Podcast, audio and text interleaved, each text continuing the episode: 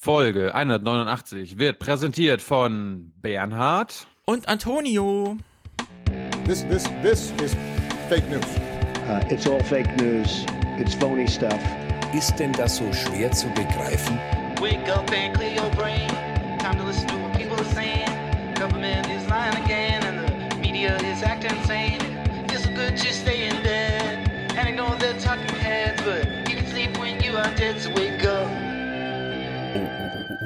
wake up. Tilo macht schon große Augen. Ja. Und ich lese jetzt unsere Unterstützer, Produzenten und Präsentatorenliste vor. Und wir beginnen bei dem Nachtrag. Ich hatte nämlich beim letzten Mal äh, PayPal übersehen. Stefan, herzlichen Dank. Und da hatte ich nämlich, wir hatten ja nur zwei Produzenten, wir hatten eigentlich drei. Daniel hat 55 Euro geschickt. Schön, dass wir euch haben. Macht weiter so. Matthias, 6 Euro. Alles für Tyler, schreibt er. Maximilian hat seinen Semesterbeitrag geschickt. Maria hat 10 Euro geschickt, 6 Euro für eine Packung Zigaretten für Tilo. Und nur dafür. Der Rest allgemein für den Aufwachen-Podcast. Grüße einer militanten, Grüße eine militante Neofeministin. Mhm. Nikolai, weil ich euch Freitag vermisst habe, hat er geschrieben. Freue mich umso mehr auf Dienstag, na, hat sich hoffentlich ordentlich gefreut. Holger danken wir und zu heute Anna, Angelika, Bernhard, Thomas, Lars, Marco, oder Marcos, vielleicht habe ich mich falsch verschrieben, aber Marco Marcos, je nachdem, Steve, Florian, Marius, längst überfällig, schreibt er, will ja keiner, dass ihr wieder traurig sein müsst, mehr für Tyler, Liebe aus Düsseldorf. Oh. Christian schickt viel Größe vom Opa. Paul. Axel schickt 96 Euro, ohne das weiter zu kommentieren. Schöne Zahl. Bernhard, ich präsentiere mit 189.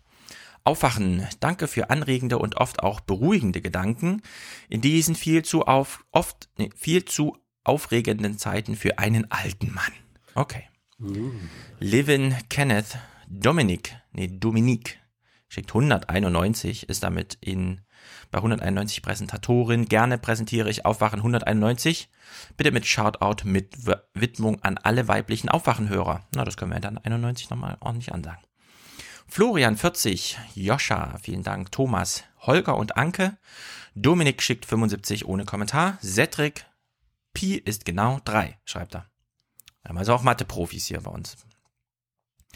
Johannes, Simon, Friedhof, Hans-Georg, Dominik, Johannes, Gerald schickt 50 ohne Kommentar, aber er kommentiert ja im Forum fleißig mit. Christian, Leute, nutzt mal Linux. Warum? Jörn, lobet den Gottkönig, schreibt er. Antonio 189, stiller Hörer. Nicht der Antonio aus den Kommentaren. Seit Folge 2. Und nun ein Euro pro Folge jeweils zusammengerechnet am Ende des Monats. Vielen Dank für eure Arbeit. Danke. Frank, schön. Tobias möchte gerne deduscht werden. Dedush me, schreibt er. Ist hiermit geschehen. You are Genau. Sven, Niklas, Jirka, Johannes, Roland schickt 50, macht weiter so, schreibt er. Kai, 42,42 Euro. 42. Danke auch nun Wacher für mehr Blickwinkel auf Deutschland und die Welt. Und wenn ich nicht alle Ansichten von Stefan teile. Nee, auch wenn ich nicht alle Ansichten von Stefan teile. Raphael Gerit, kauft euch was Schönes, schreibt er. Jakob, vielen Dank für eure Arbeit. Freue mich schon auf eure Analysen der französischen Horse Race Angelegenheiten. Ja, mal gucken. Stefan, 60 Euro, weitermachen Männer, aber trotzdem Ganser, Ganser, Ganser kennen. Nehmen wir gerne an. Anita, 50 Euro, 188, herausragend gut, schreibt sie. Lutz, Olaf schickt 50, Linus, Marc, Samuel, der schickt auch 50. Weiterleitung von BMBF Stipendium für eure Bildungs, für euer Bildungsengagement. Also Tilo ist jetzt auch staatlich bezahlt vom Bundesministerium für Bildung und Forschung oder wie es heißt. Lukas 50 Euro, Birgit 150 und sie schreibt einfach nur Danke dazu. Mike 50, Aufwachen, vielen Dank für eure Klasse, für euer klasse Infotainment. Bin großer Fan und freue mich stets auf jede neue Folge. Franz schickt 100, 50 Aufwachen, 50 Junge Naiv. Teilen wir also gut auf. Romina. Daniel schickt 43. Also, wer, wer, wer, für Junge Naiv geben will, muss das an unsere Junge Naiv äh, Ja, Adresse das schicken. wird uns sehr kompliziert immer beim Finanzamt und so. Naja. Sonst, sonst kriegt, äh, kriegt Teller ja nichts ab. Genau. Daniel 43. Wiedergutmachung für den verschnarchten Dauerauftrag. Die letzte Folge war so einprägsam, dass ich nicht ruhigen, ge- ruhigen Gewissens kostenlos weiterhören konnte. Bitte mal überlegen, wie viel Geld man für deutlich weniger stundenfüllende und qualitativ schlechtere Freizeitgestaltung ausgibt. Ich finde, Folge 188 eignet sich auch super zum Anfixen von Freunden und Kollegen. Na dann ist das jetzt Das unsere unsere, Referenzepisode. unsere, unsere Sechs-Stunden-Folge mit Nee, Reichelt und so. nee, die Martin Schulz-Sache. Die letzte jetzt, 188. Dienstag. Ah, okay. Ich, ich komme durcheinander. So, Nachtrag Merkel bei Trump. Ähm, es war tatsächlich so, Merkel saß schon mit den Regierungsjournalisten, den Regierungsgesinnungsjournalisten im Flugzeug. Psch, psch, das Und dann hat sie-. Genau. Dann hat sie tatsächlich im Flugzeug einen Anruf von tatsächlich Trump bekommen. Und dann hat tatsächlich Merkel als Person im Flugzeug den Journalisten gesagt, alle wieder aussteigen, wir fliegen heute nicht. Also es, äh, es war doch kurz vorm Abheben und in der Hinsicht habe ich mich also geirrt. Trump war tatsächlich Trump und Merkel tatsächlich Merkel. Aber wenn Wir haben uns es, beide geehrt, ja. wenn es so szenisch zugeht, finde ich, könnte man es auch genauso in den Nachrichten beschreiben. Ja? Warum nicht einfach wirklich sagen, hier, die Düse war schon scharf geschaltet und dann hat, hat halt das Telefon geklingelt. Trotzdem bleibe ich bei meiner grundsätzlichen Kritik. Zum einen, wenn man dann Merkel sagt, muss es auch tatsächlich Merkel sein. Das ist sehr häufig nicht so. Und wenn man seinen Text bebildert und man bringt dann Bilder, die zwar die Person, aber aus einer ganz anderen Situation zeigen, dann ist das schon ein bisschen Fake News, weil man nämlich dann jetzt mit Absicht immer wieder Merkels Grimasse, ja, auch in einem halben Jahr werden wir noch Merkels Grimasse sehen, obwohl es dann in den Texten um ganz andere Sachen geht. Das sind dann einfach Symbolbilder und die sind in der Hinsicht falsch. So, noch weiter Nachtrag zum Thema. Am Dienstagabend, nachdem wir darüber sprachen, war dann Robin Alexander noch bei Markus Lanz und der hat mal genau die richtigen Fragen gestellt. Wir haben quasi eine Runde Aufwachen-Podcast gespielt. Nur war Robin Alexander dann doch noch ein bisschen entschieden, dass, es, dass Trump einfach blöde ist und so. Kann er ja auch sein. Er dröselt hier jedenfalls mal auf, wie viel Zeit verbrachte Merkel eigentlich bei Trump? Also wofür fliegt man eigentlich tatsächlich 15, 16 Stunden hin und her? Äh, nicht sehr viele Stunden. Merkel hatte Nettozeit vier Stunden im Weißen Haus. 15 Minuten waren die ganz alleine, also nur mit Übersetzern. Dann gibt es einen größeren Beraterkreis. Dann gab es ein Gespräch mit Leuten aus der Industrie und interessanterweise zwei Auszubildenden, also jungen Leuten. Zwei Amerikaner, ganz junge Leute. Und die Idee davon war, die ich persönlich ganz klug fand, die Deutschen hatten ein bisschen Sorge, dass sie in prinzipiellen Streit mit Donald Trump geraten, weil der ja, wie wir schon andeuteten, viele interessante Positionen hat. Und haben überlegt, wie können wir einen konkreten Anknüpfungspunkt finden. Und der Trump hat ja viel gesagt, er bringt die Industrie nach Amerika zurück und diesen Rustbelt und da sollen wieder Autos gebaut werden. Und dann wurde die Idee geboren, dass man da auf diese berufliche Ausbildung setzt, wo wir Deutsche ja gut sind und die deutsche Unternehmen wohl in Amerika auch schon anbieten. Ja, und dann hat man halt das zum Thema gemacht.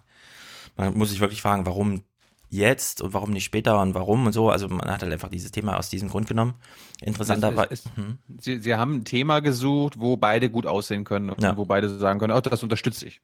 Ja, und es ging halt noch darüber hinaus, dass tatsächlich in der offiziellen Beschreibung des Weißen Hauses heißt es, Jared Kushner hat das Thema vorgeschlagen.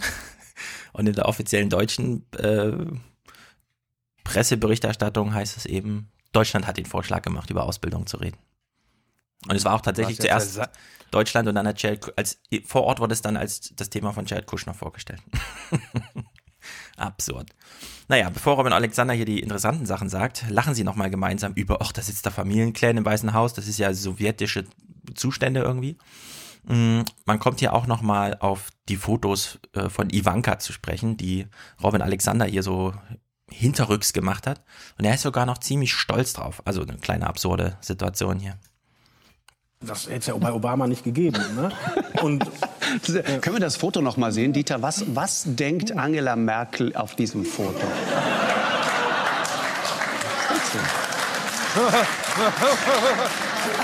Ich glaube, ich weiß, was sie denkt. Was kostet diese Nase? Oder was macht Britney Spears hier? Ja, das stimmt. Ups, I did it again. Jetzt sitze ich da. Ja. Shitstorm, Shitstorm. Haben Sie da auch Fotos gemacht? ja, Aber das ist ja eine. das Guck von mal, mir. das ist von ihm, ja? Ja. Sie waren so nah da dran, ja? Das heißt, die, die Kanzlerin kon konnte ihren kalten Atem spüren, ja? Ja, während man das so hört, denkt man sich, ja, und die Amerikaner sind die Blöden, nicht wir.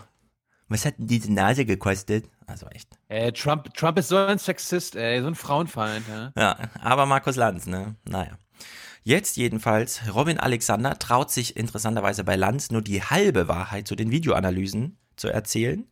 Wir hören uns also an, was er dann erzählt und ergänzen danach nochmal aus seinem Text. Angela Merkel bereitet sich mit Hilfe von Videoanalysen auf jemanden wie Donald Trump vor, ja? Ja, nicht nur. Also erstmal wird Also unter anderem. Es wird erstmal alles gelesen, was hier erschienen ist. Zum Beispiel Recherche. gibt es dieses berühmte Playboy-Interview, was er 1990 gegeben hat. Er hat 1990 mal ein Playboy-Interview gegeben, wo er schon erzählt hat, wie er sich so die Außenpolitik vorstelle. Das war damals noch ein Gag. Das ist im Kanzleramt gelesen worden. Diese Bücher, die der geschrieben hat, The Art of the Deal. Also das wird alles richtig aufgearbeitet und ähm, zugänglich gemacht, also in so Exzerpten. Und die gucken sich auch an, wie bewegt er sich öffentlich. Also wie redet er öffentlich, wie tritt er auf, was hat er so für rhetorische Tricks drauf. Und ähm, das gehört auch dazu. Ich habe diesen Fußballvergleich genommen, weil Fußballer machen das ja heutzutage auch, dass sie sich den Gegner so per Videoanalyse angucken. Und so ist das. Also die kommen da nicht raus und sagen, mal gucken, was die erste Frage ist. Das, das heißt, die, die verstehen, da geht es um, um die Mimik, um die Gestik, da geht es um, ich meine, auf Ja. so einer Pressekonferenz haben wir dann ja später auch gesehen. Genau, schauen Sie, die, äh, die, die, Trump sagte ja auf der Pressekonferenz diesen Satz, da haben wir wenigstens was gemeinsam als Gag. Und er meinte, äh, du, Angela, bist von Obama abgehört worden, was stimmt, und ich, Trump, auch von Obama, Genau. was nicht stimmt. So. Und äh, da haben alle gelacht, weil es eigentlich eine Frechheit war, weil er hat gesagt, da haben wir wenigstens was gemeinsam. Am Ende eines Besuches, der ja dafür da war, Gemeinsamkeiten Vielleicht. zu etablieren. Merkel konnte nicht sagen, ich verbitte mir das, weil dann hätten wir alle geschrieben Streit und gescheitert.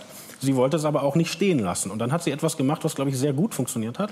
Dann hat sie mimisch reagiert. Sie hat geguckt. Genau. Und ich saß ja in diesem Raum, das ist so ein großer, das heißt der East Room, also ein großer Saal, äh, wo man das gar nicht sehen kann von 20 Metern. Und in dem Saal hatte Trump gewonnen, weil er hatte die Lacher mit der Pointe. Aber im, in den Fernsehbildern hatte Merkel gewonnen, weil sie halt über diese Mimik dieses Verachtende und sich Distanzierende hatte. Und das haben die Amerikaner haben sich ja daran begeistert, allein an diesem Gesichtsausdruck. Also es ist, ist ihr eigentlich gelungen, mit dem Gesichtsausdruck diese übergriffige Pointe zu kontern. Und das persönlich fand ich schon großes Kino. Ja, das ist aber beeindruckend. Er haut zwar Merkel gerade rechts und links eine runter mit seinem komischen Buch.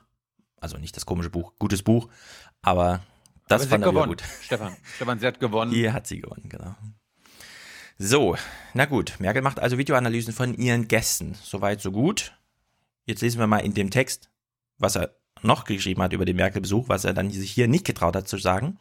Nämlich, Zitat. Äh, vielleicht, vielleicht das haben wir vergessen. Also kann auch sein. trauen, trauen. Also wenn üblicherweise, ich kann mir nicht vorstellen, dass Lanz das wusste und sie ihn dann hätte nicht darauf ansprechen können, sondern man hat hier Informationen ein bisschen bewusst zurückgehalten, finde ich auch okay, aber da sie zitierfähig vorliegen, kann man es ja trotzdem mal schreiben, äh, vorlesen. Also Robin Alexander hat in einem Text noch geschrieben, die Videoanalyse geht bei Merkel mittlerweile so weit, dass sie sich noch in Washington die Bilder der gerade zu Ende gegangenen Pressekonferenz vorführen lässt. Wie hat Trump mich angeschaut, als ich sprach? Wie hat mein Gesicht gewirkt, als ich ihm zuhörte? Und tatsächlich ist es, genau wie bei den austrainierten Athleten des modernen Profifußballs, dieses Feintuning, das auch in der Politik über Sieg und Niederlage entscheidet, so rettet Merkel den entscheidenden Moment dieser Reise. Sportberichterstatter. Ja, es ist nicht nur Sportberichterstattung, sondern es ist auch tatsächlich Sport, was da gemacht wird. Und in der Hinsicht, da gibt's Haltungsnoten, ja. Da sitzt eine Jury daneben. Naja, was er noch witzig äh, und auch interessant erzählt hat. Tor, Tor, Tor, Merkel hat ein Tor geschossen. Genau, und jetzt ist nämlich, jetzt sehen wir mal die andere, also hier ging es jetzt um die Pressekonferenz, jetzt gibt's ja noch die Szene im Oval Office und der nicht gegebene Handschlag, aber geforderte äh, Handshake, den man sich da äh, geben wollte. Robin Alexander sagt dazu auch nochmal Entscheidendes, wie ich finde. Wenn die alle durcheinander schreien, kann es ja sein, dass du da vorne sitzt und also das ich nicht war ja hörst. Da aber auch. Ich stand ja hinter den Kameras. Ich habe die Szene gesehen und ich habe es auch gehört. Also das hat jeder gehört. Das ist nicht die Frage. Das ging aber nicht gegen Merkel. Das ist falsch kommuniziert worden. Das ging gegen die Presse. Weil Mhm. als Merkel angefahren kam mit der Wagenkolonne zum Weißen Haus, ist er rausgelaufen, hat ihr die Hand gegeben. Und also das ist, das ist nicht das Ding. Er hatte ja diese übergriffigen Händeschüttlerei mit dem japanischen Ministerpräsidenten Mhm. Abe und mit dem Japaner.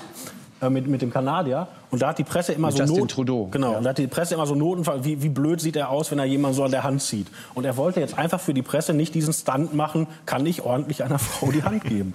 Und deshalb war er Bock, ja gesagt, nein, ich schüttel jetzt nicht die Hand, das könnt ihr mir sechsmal zurufen und er, er macht es einfach nicht. Also das war eher ein Affront gegen die Kameraleute als gegen Merkel. Ja, und ich verstehe das absolut, ja.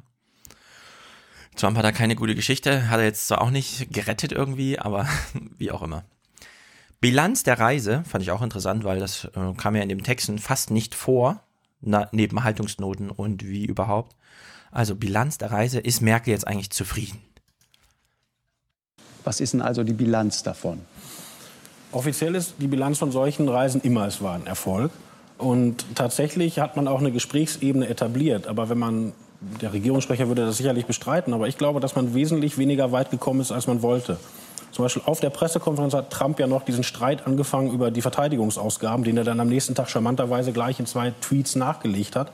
Also er, seine Idee ist ja, dass wir die Verteidigungsausgaben dramatisch erhöhen. Und nun ist die Bundesregierung, hat die gerade erst erhöht. Und unter der Hand hat man ihm auch angedeutet, dass das nach der Bundestagswahl weitergeht. Aber er legt trotzdem noch drauf und will das schneller sehen und will mehr sehen und hat dann dieses Wort reingebracht, man hätte da Schulden bei der NATO. Also äh, ich glaube, dass es sehr viel konfliktiver immer noch ist, das Verhältnis, äh, als es sein sollte. Ja, Trump macht sich nirgendwo Freunde mit seiner Twitterei. Und vor allem nicht, wenn er auf dem Heimflug noch, ihr übrigens, ihr fliegt mit Schulden davon, hinterher twittert.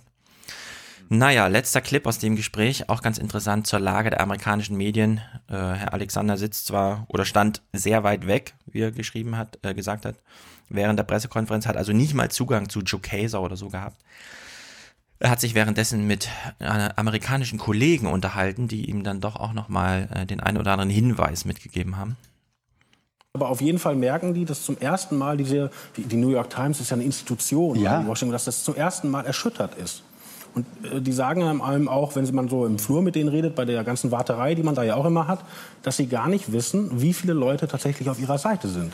Es gibt nämlich eine Menge Leute im Volk, die sagen, das ist immer gut mit der Presse, müssen die immer nörgeln und das ist, wer weiß, ob das alles stimmt. Also das ist nicht, dass Trump ganz alleine die Presse disst, Ja. sondern er hat da einen Resonanzboden und das ist für die Kollegen eine ganz schwierige Situation.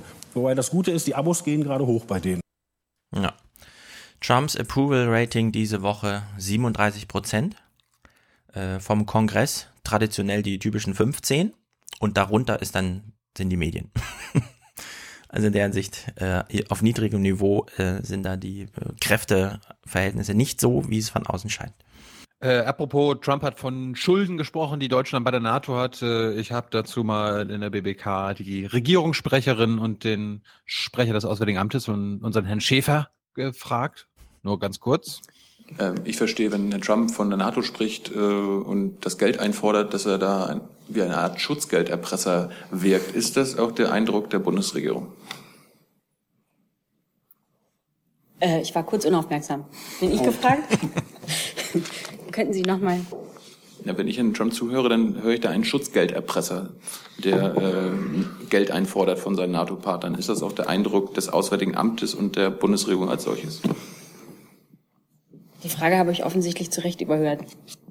Du möchtest nicht sagen? Ja. Nein. Nein. Das ist, so redet er einfach, oder was? So redet er, ja. Und äh, da gehen wir mit um, ja. Äh, Die Verteidigungsministerin hat, Herr Floßhoff hat das ja gerade ausgeführt, äh, was die Haltung der Bundesregierung dazu ist. Herr Fried, dann doch nochmal Ja. Comedy Gold. Immer gut. Mhm. Mhm. Gut. Das war's dazu. Hm. Nun ja, ansonsten äh, haben wir hier mit sehr viel Terror zu tun gerade, was für uns bedeutet, das gucken wir dann einfach nächste Woche, ganz ausgeruht und Ich hab lesen. wieder einen Brennpunkt. Ja, ja, es gab Brennpunkte und Autofahrer und Hackebeilmenschen. Äh, wir lesen stattdessen kurz Kommentare und fangen an mit Jan.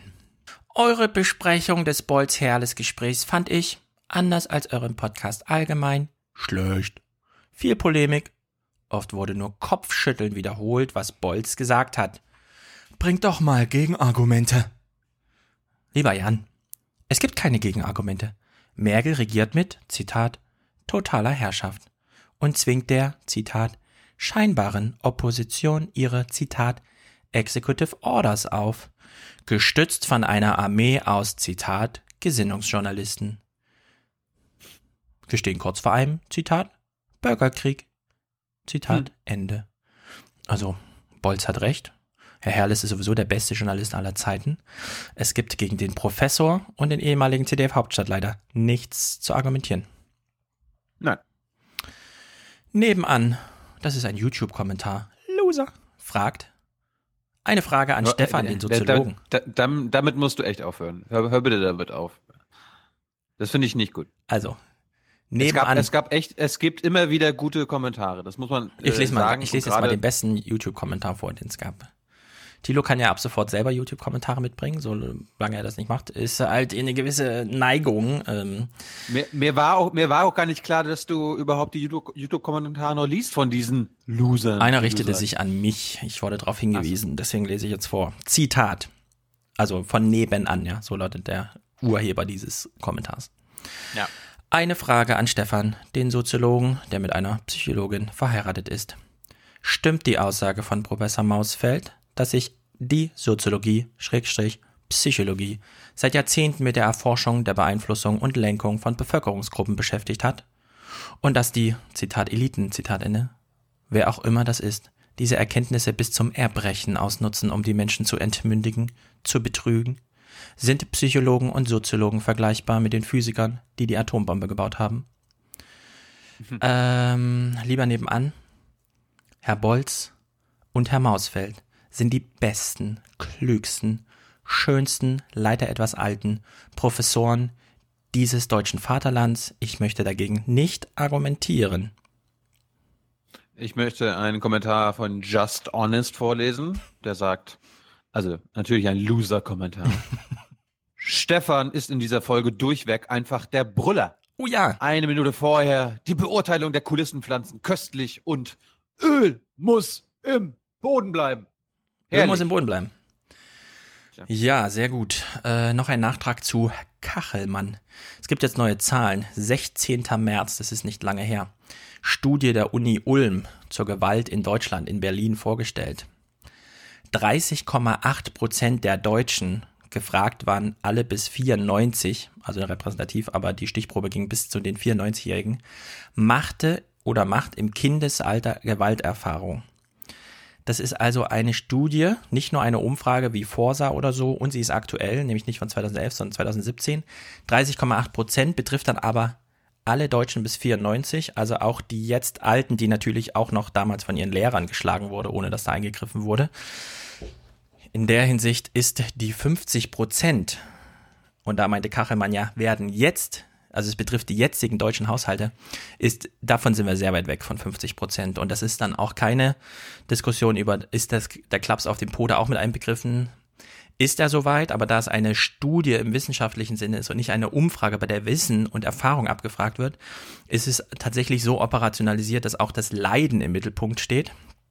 Ich will es nicht weiter relativieren, aber es ist vernünftig, das so zu machen. Gerade bei psychischen Sachen, die bei körperlicher Gewalt sehr wichtig mit zu betrachten sind, muss man vom Leid, jede Therapie geht vom Leid des Patienten aus und nicht von irgendwelchen Beobachtungen. Mm, Ich habe mal eine Frage, äh, mal abseits von Wissenschaft, Empirie und so weiter. Wurdest du als Kind geschlagen? Nö. Und ich kenne ehrlich gesagt auch niemanden, der mir das, also von dem ich weiß, dass er, dass ihm das passiert ist. Wie, im Ernst jetzt? Ja. Ich wurde, ich wurde geschlagen. Nee, also ich kenne, ich kenne wirklich keine, ich kenne das einfach nicht. Also ich, ich wurde, ich, kann- ich kann glaube ich an, an einer Hand abzählen, wie oft ich ins Gesicht geschlagen wurde oder eine Backpfeife bekommen habe, aber ich wurde regelmäßig, wurde mir, wie, wie wir in Mecklenburg sagen, der Arsch versohlt. Doch, doch. Nee, also ich kenne das äh, aus meiner Kindheit nicht. Ich kenne das aus Gesprächen mit meinen Klassenkameraden nicht. Das ist mir völlig. Echt? Ja. Du, du, du hast nie irgendwie einen, äh, einen Klaps auf den Po bekommen oder mit einem Gürtel geschlagen oder bei, Nein, bei mir war, wirklich, nein. bei mir, bei mir war es oft gerne die, die Kelle, mit der äh, gekocht wurde und so. Nee, aber ich kann noch eine Erfahrung äh, teilen. Bei uns im Kindergarten gab es einen Vorfall. Darauf bin ich dann auch auf, aufmerksam geworden, weil nämlich die Erzieher verpflichtet sind, Verdachtsfälle zu melden.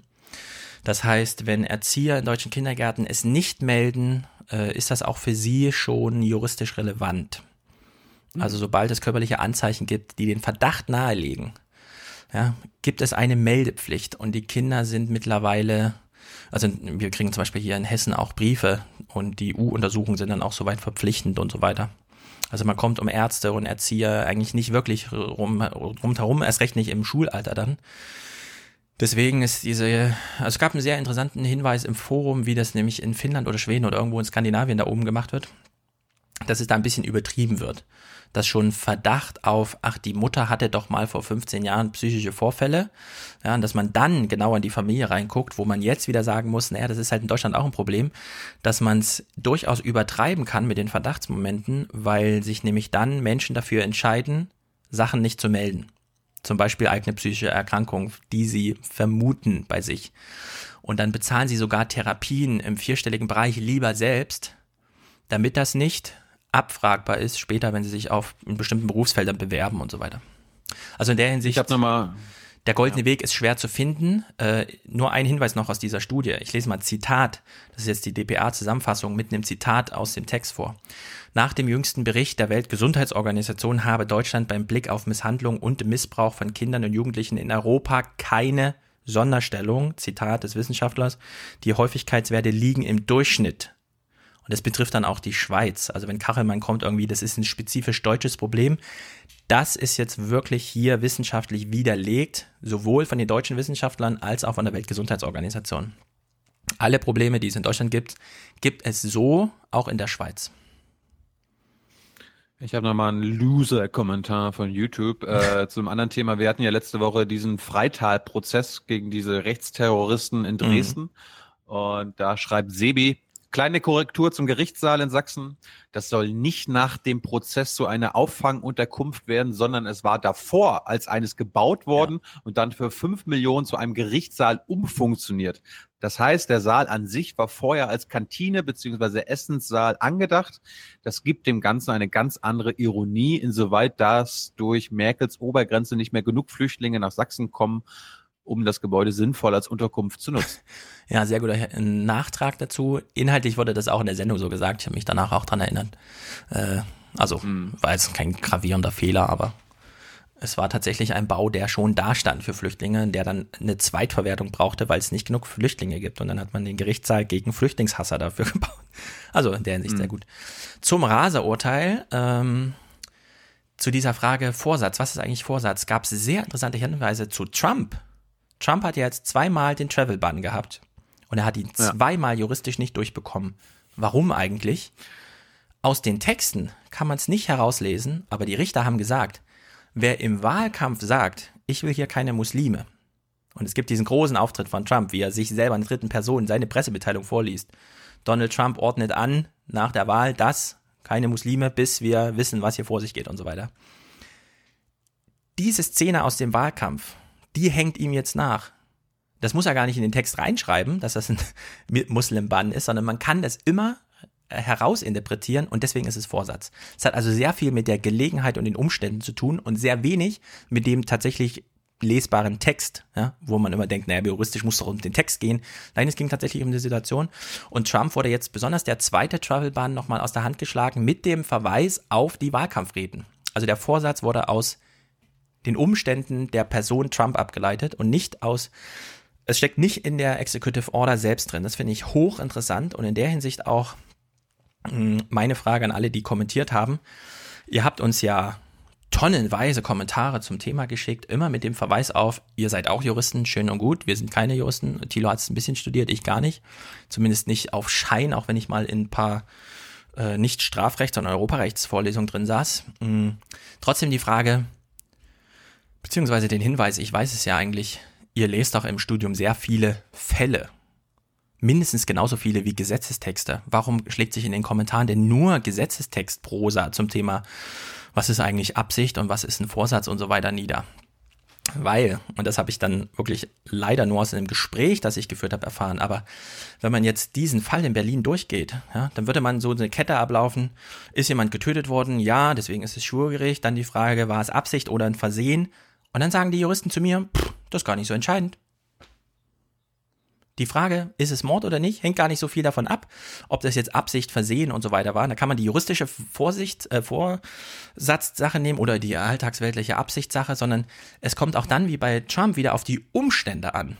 Also, elf rote Ampeln, bei keiner einzigen gebremst, dreifach zu hohe Geschwindigkeit, in der Stadt und dann jemanden totgefahren.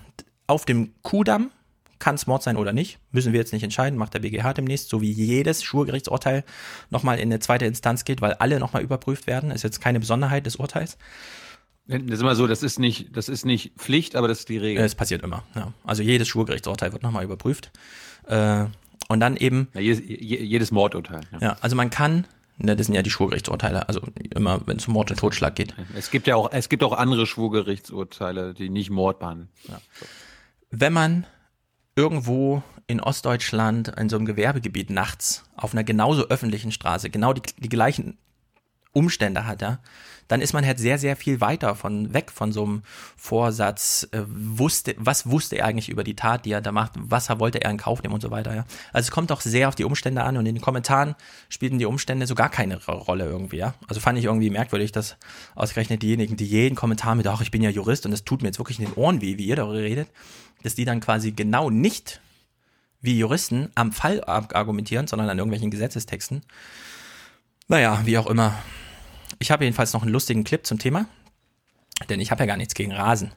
Ich finde nur, es sollte jemand machen, der sich damit auskennt. Und in der Hinsicht gucken wir jetzt einen Clip von Sebastian Vettel, der sich allerdings hier verkleidet hat. Es gibt sehr lustige Videos, wie sich alle möglichen Leute auf YouTube verkleiden, zum Beispiel NBA-Player, ja, und dann gehen sie so auf den Freizeitsportplatz und machen die Leute mal richtig kalt oder irgendwelche Bodybuilder, die sich so als alten Opa verkleiden und dann hier am Muscle Beach, äh, Venice Beach und so, da mal richtig aufzeigen, wie es eigentlich geht und so.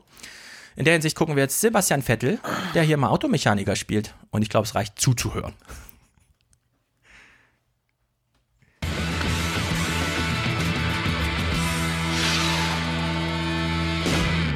Guten Tag.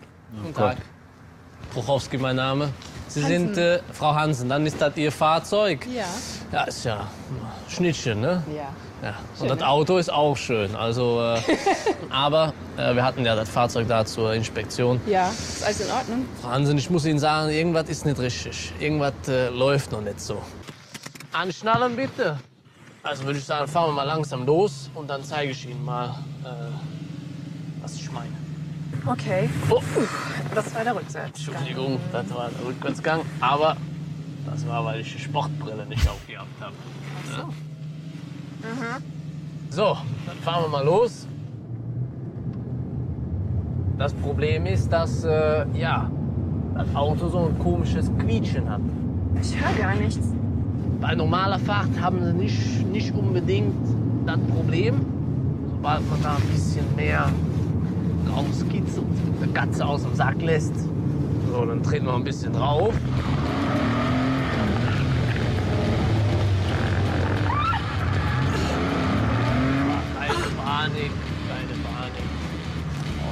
Oh, haben sie alle im Griff.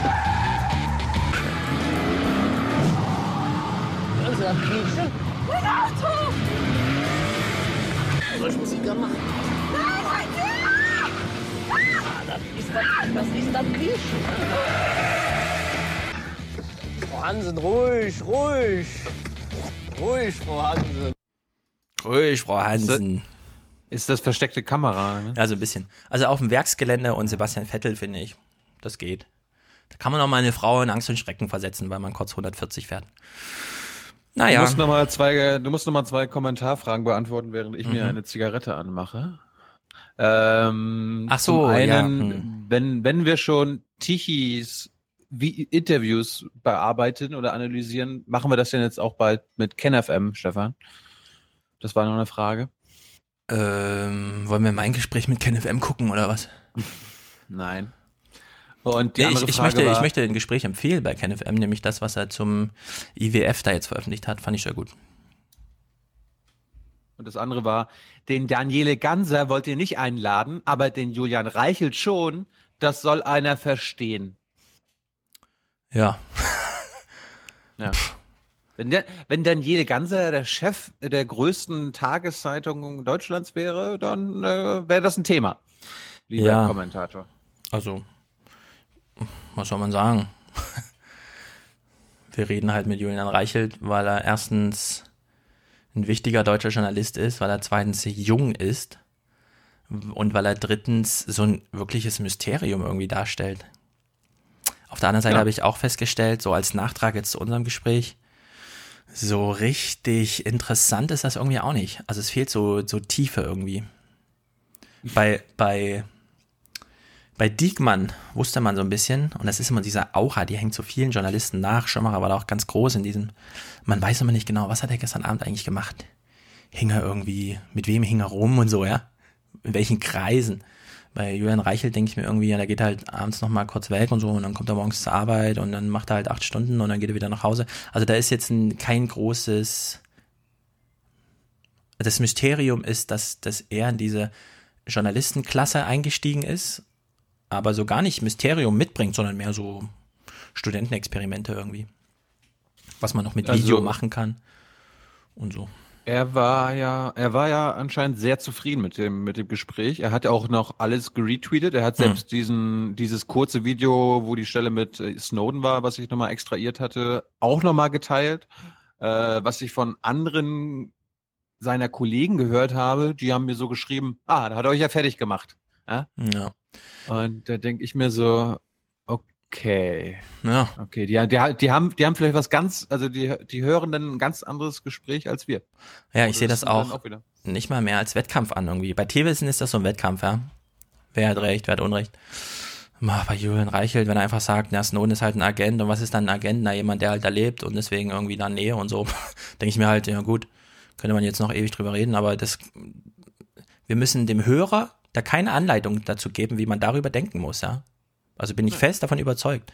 Niemand lässt sich da einlullen von so einer Geschichte irgendwie. Auf der anderen Seite, das war eben auch witzig, zeitgleich kam ja sowohl bei Scahill im Podcast, The Intercepted, war Snowden zu Gast und hat dann nochmal erzählt, wie das so war damals, als man ihm, genau als er in Moskau war, und er wollte eben über die neutralen Länder, die keinen Ausreisevertrag mit Amerika haben, wollte er nach Südamerika reisen. Und genau als er in Moskau war, haben sie ihm den Pass ungültig gemacht, sodass er da natürlich bleiben musste. Also sehr viel wie soll man sagen, instrumentelle Magie, um ihn genau in Russland zu halten.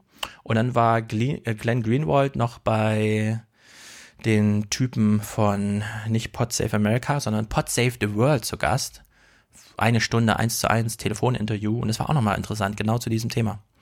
Auch mit dieser ganzen Frage, weil diese Pod Save America Typen, das sind ja nun äh, Obamas alte Leute.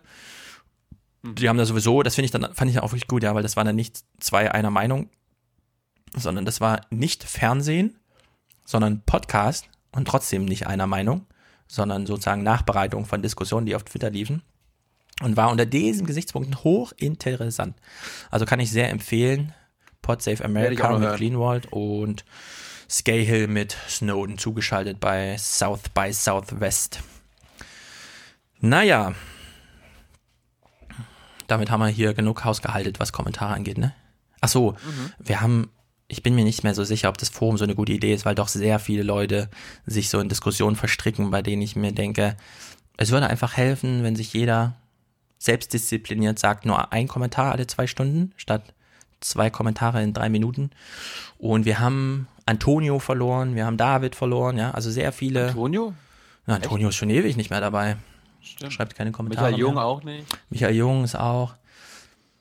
Ich, ich merke, wie wir uns so nach und nach eigentlich doch in der Form nur Agenda anpassen. Also wir achten darauf, dass wir nicht so viel mehr als drei Stunden pro Sitzung machen und das mit den Kommentaren, die haben ja auch keine Kommentare auf den Seiten irgendwie, sondern also vielleicht fühlt sich ja jemand berufen, so ein Forum selber zu betreiben, damit es ein bisschen mehr weiter weg ist von uns, weil ich merke doch, dass sehr viel des Unmuts, der im Forum aufschlägt, aufgrund der Diskussionskultur, die da auch so ein bisschen herrscht, dass das dann auf uns niederschlägt. Ja? Also Leute schreiben uns Mails und verabschieden sich von diesem Podcast, finde ich nicht sehr gut. Obwohl wir auf der anderen Seite eben in der stillen Zuhörerschaft ja Abrufzahlen haben wie noch nie. Also wir haben irgendwie 25.000 Audio-Downloads und dann noch kommen immer noch mal 15.000 Videos drauf und so.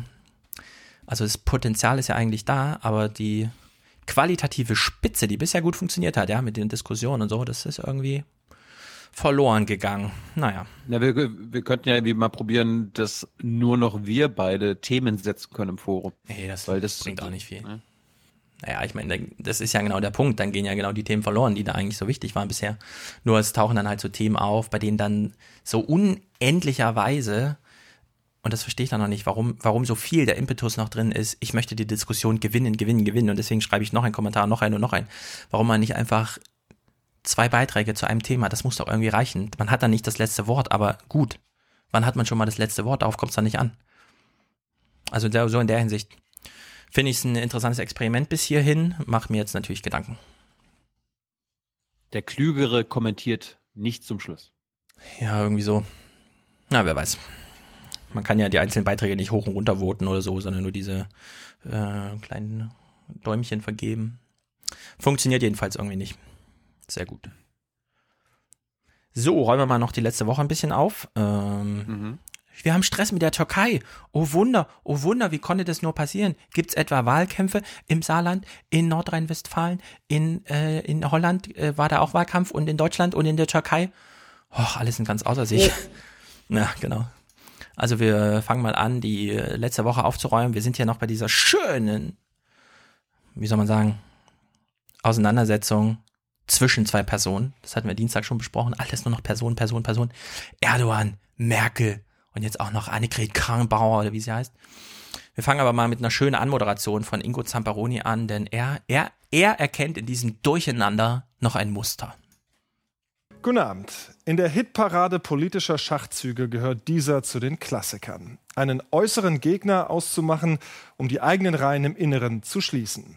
Anders lässt sich kaum noch erklären, warum die türkische Regierung immer weiter Öl in den feurigen Streit mit europäischen Ländern gießt. Ingo, das ist eine Feststellung, eine Beobachtung, ein Phänomen, aber das ist keine Erklärung.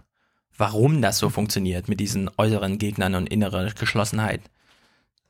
Nur, dass es so ist, reicht nicht. Ja, da muss man, kann man ein bisschen was erklären. Naja. Ich finde es auch mal besonders schön, dass man das immer gut erklären kann, wenn es um ausländische Regierungschefs Ja, darauf geht. kommen die wir machen jetzt. Da, Genau. Die, ma die machen Ja. das immer nur, wenn es äußere Freunde, äh, Feind, äußere Freunde, äh, äußere Ja. Feinde braucht, um im Inland was zu machen. Aber wir in Deutschland, unsere Regierung macht sowas nicht. Sehr Beziehungsweise das, das stellen wir nie fest. Deswegen drehen wir den Spieß jetzt mal um. Er hat hier anmoderiert, was in den Niederlanden los war vor der Wahl. Es gab ja eine TV, das fand ich auch witzig, zwei Tage vor der Wahl oder so fand da noch ein TV-Duell statt, so für die ganz letzt Unentschlossenen. Und der Punkt, den er eben ansprach mit, ja, äußerer Feind, innere Geschlossenheit und so weiter, das müssen wir jetzt wirklich mal umdrehen. Und zwar aus Perspektive der Niederlande gucken wir jetzt auf dieses Phänomen.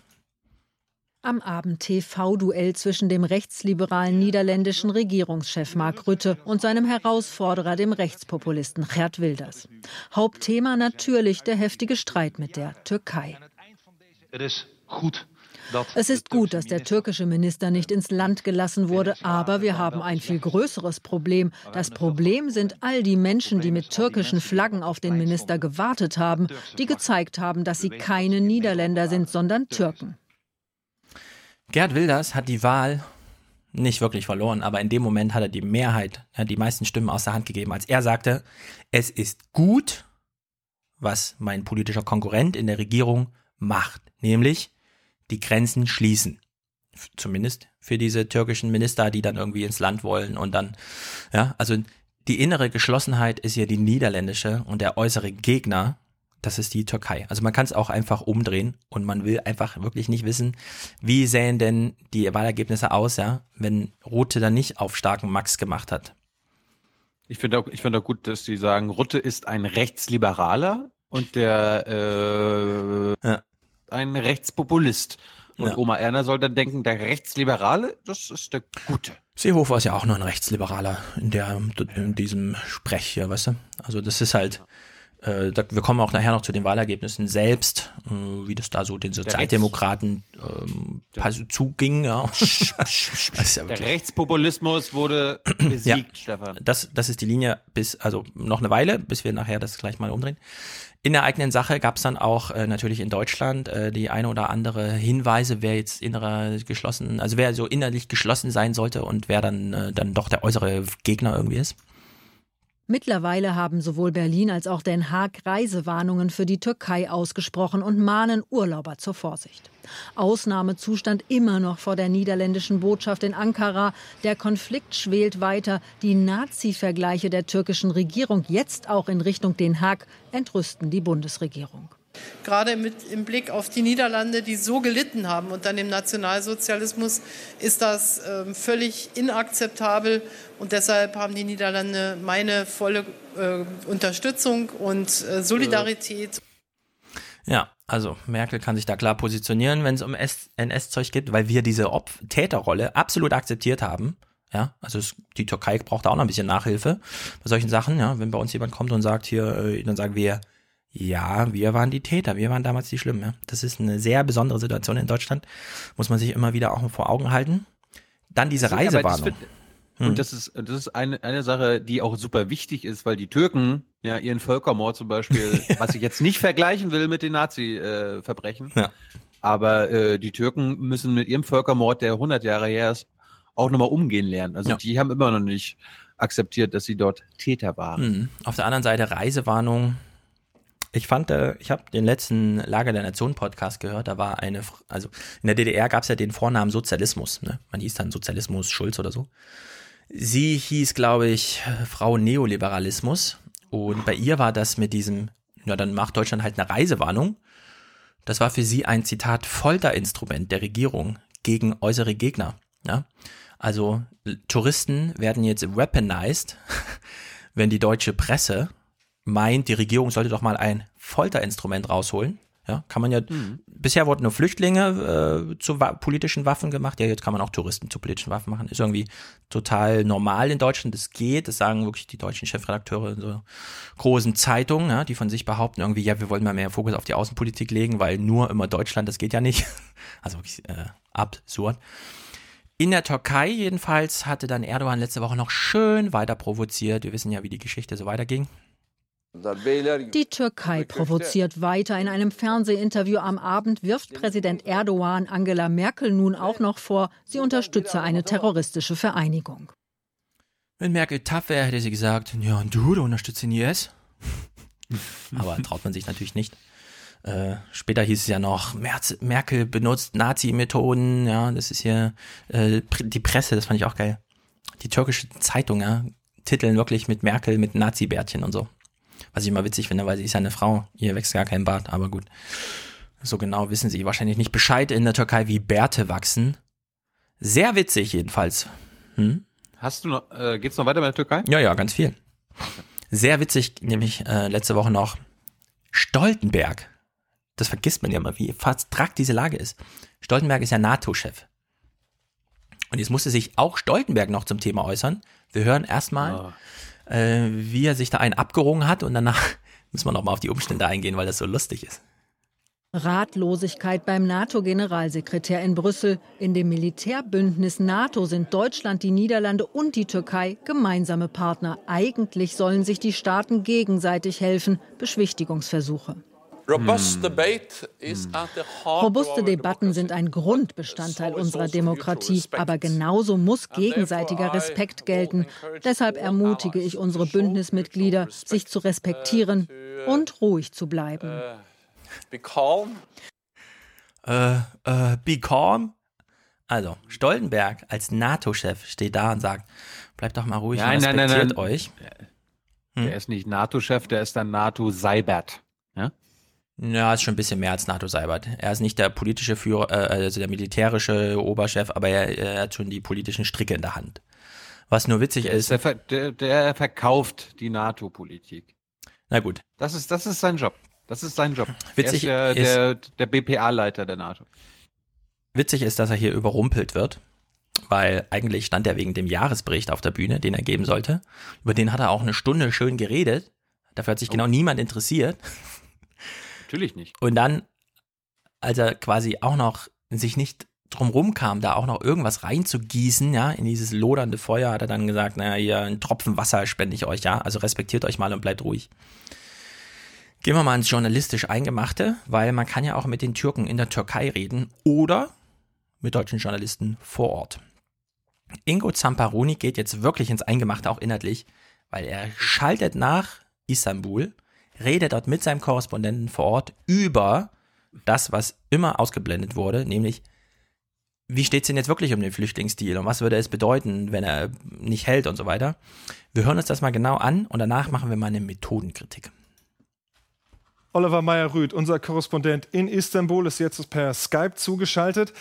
Der stellvertretende türkische Ministerpräsident hat erklärt, für die Türkei sei der Flüchtlingsdeal jetzt zu Ende. Was heißt das genau? Also das ist wieder eine dieser Drohungen, das hat man in der Vergangenheit schon öfters gehört. Auch der türkische Staatspräsident Erdogan ähm, hat schon mal gedroht, dass er unter Umständen dieses Flüchtlingsabkommen aufkündigen würde. Ähm, der stellvertretende Ministerpräsident hat jetzt gesagt, Europa habe seine Versprechen nicht erfüllt und deswegen seien die Abmachungen für die Türkei hinfällig. Man werde, und da muss man jetzt äh, hinhören, gegebenenfalls das Thema neu bewerten. Das ist dann eine Einschränkung. Also man muss erst mal sehen, ob es tatsächlich so kommt, dass der Flüchtlingsdeal äh, bzw. das Flüchtlingsabkommen aufgekündigt wird. Also, ja. hm? Inhaltlich, er, genau nicht. Er hat sich gerade, er, er, hat sich gerade ähm, korrigiert. Der Deal Ah, sorry, Abkommen. ja, also inhaltlich konnte er genau dazu sagen, von dem ich auch vermute, dass das alles ist. Ja, kann man nicht genau wissen. Es sind halt Drohungen, es ist halt Wahlkampf in April, es ist ein Termin und danach müssen wir mal gucken irgendwie. Ich kann mir jedenfalls nicht vorstellen, dass der Erdogan da wirklich jetzt und so. Ja, also irgendwie so. Stilistisch allerdings. Der Typ saß jetzt in seiner Wohnung auf dem Sofa mit seinem privaten Internet an seinem privaten Laptop und hat geskypt. Ich meine, das muss man, das muss man doch erstmal äh, loben. Wir hatten das mit Hans Jessen am Dienstag auch besprochen. Warum wird da immer so ein, warum, warum soll Oliver Meyer-Rüth vor der Kulisse von Istanbul sich hinstellen und ja. damit Oma Erna signalisieren? Ganz genau. Äh, ich bin jetzt vor Ort. Nein, er sitzt zu Hause. Warum denn nicht? Ja, Finden ja. wir gut. Kein Kamerateam, keine Kulisse, keine aufwendige Satellitenübertragung. Dieses Gespräch, was die hier führen, ist Aufwachen Standard und es ist ungefähr tausendmal billiger als das, was sie üblicherweise machen. Es ist aber nicht tausendmal schlechter, sondern es ist genauso gut wie eben die anderen Gespräche auch. Warum nicht einfach mhm. jeden Korrespondent nur noch per Skype zuschalten, ne? Manchmal kann das Internet ein bisschen teuer werden. Zur Not zeichnet man das Gespräch halt vorher auf und überträgt dann die Tonspur am Stück. Aber warum nicht, ja? Bei der BBC ist das total normal mittlerweile. Nur die Tagesschau kommt immer noch, oder die Tagesthemen. Na gut, die Tagesschau macht ja mittlerweile auch Live-Schalten. Nur die machen halt immer noch so dieses Theater wegen, und das hört, habt ihr bei Jessen ja auch gehört, Glaubwürdigkeit, ja. Am Ende geht's nur noch darum, ja, das muss gut klingen, weil sonst nimmt man denen das nicht ab, ja. Also die Performance muss hinhauen. Aber die Performance mit Skype ist mittlerweile, also ich habe mich jedenfalls nicht daran gestört, ja, dass der gerade äh, zu Hause auf seinem Sofa vor, vor seiner Schrankwand saß. Fand ich irgendwie, pff, so geht's. Ingo erklärt uns jetzt hier mal was Inhaltliches, was interessant ist, was in der Diskussion vorher ein bisschen ausgeblendet wurde, was mich schon ein bisschen länger interessiert, immer wenn ich sage, na, ist der, ist der Erdogan jetzt eigentlich so ein strammer, starker Max oder tut der eigentlich nur so? Ja, ist das nicht alles nur Simulation, um sich irgendwie über diesen Wahltermin hinwegzukämpfen? Was passiert, wenn er die Mehrheit nicht gelingt und so weiter? Wie sieht jetzt eigentlich die deutsche Unterstützerschaft für Erdogan aus? In der Hinsicht wirklich interessant. Wie hier Mitte Februar in Oberhausen der türkische Ministerpräsident Yildirim für das Verfassungsreferendum wirbt, das dem Präsidenten in der Türkei mehr Macht ermöglichen soll, dann wird die Halle zu einem roten Fahnenmeer. Bei solchen Bildern der Begeisterung könnte man leicht den Eindruck gewinnen, die meisten in Deutschland lebenden Türken jubelten Präsident Erdogan und der Regierung aus vollem Herzen zu. Zumal auch bei der vergangenen Parlamentswahl im November 2015 60 Prozent aller, die hierzulande zur Wahl gingen, Erdogans Partei AKP wählten. Doch zur Wahrheit gehört, nicht einmal die Hälfte der Wahlberechtigten hierzulande ging damals überhaupt wählen. Und unter Deutschtürken firmiert sich jetzt auch eine Nein-Kampagne zum Verfassungsreferendum. Hm. Ja, also Erdogan hat so eine nominale Unterstützung von 20, 25 Prozent, weil überhaupt nur die Hälfte geht und dann gerade so die mehr, ein bisschen mehr als die Hälfte für ihn stimmt. In der Hinsicht kann man mal ablesen, wie wichtig eben dieser Wahlkampf ist und der ganze Stress, der da gemacht wird. In der Hinsicht macht es Merkel irgendwie richtig. Und das Rutte macht es halt aus der Perspektive irgendwie, hat es falsch gemacht, aber kann man ihm nicht verübeln. Bei ihm ist auch Wahlkampf. Bei uns nimmt der, sieht der Wahlkampf ja auch ein bisschen an, dann wird es hier in Deutschland auch anders sein. Aber Erdogan kann das auch verlieren, ja. Ist so eine Option, zu der könnte man auch mal ein bisschen Berichterstattung machen. Vielleicht auch, um Erdogan damit zu ärgern, ja. Wenn in den Tagesthemen nicht nur hier einmal so darüber gesprochen wird, ja, Unterstützung ist jetzt gar nicht so groß, also der hat sie ja echt nötig. Äh, wir hatten ja am Wochenende jetzt auch die großen PKK oder irgendwie anderen Demos hier in Frankfurt ja auch, ja. Also 20.000 Leute haben gegen Erdogan Stimmung gemacht und so weiter.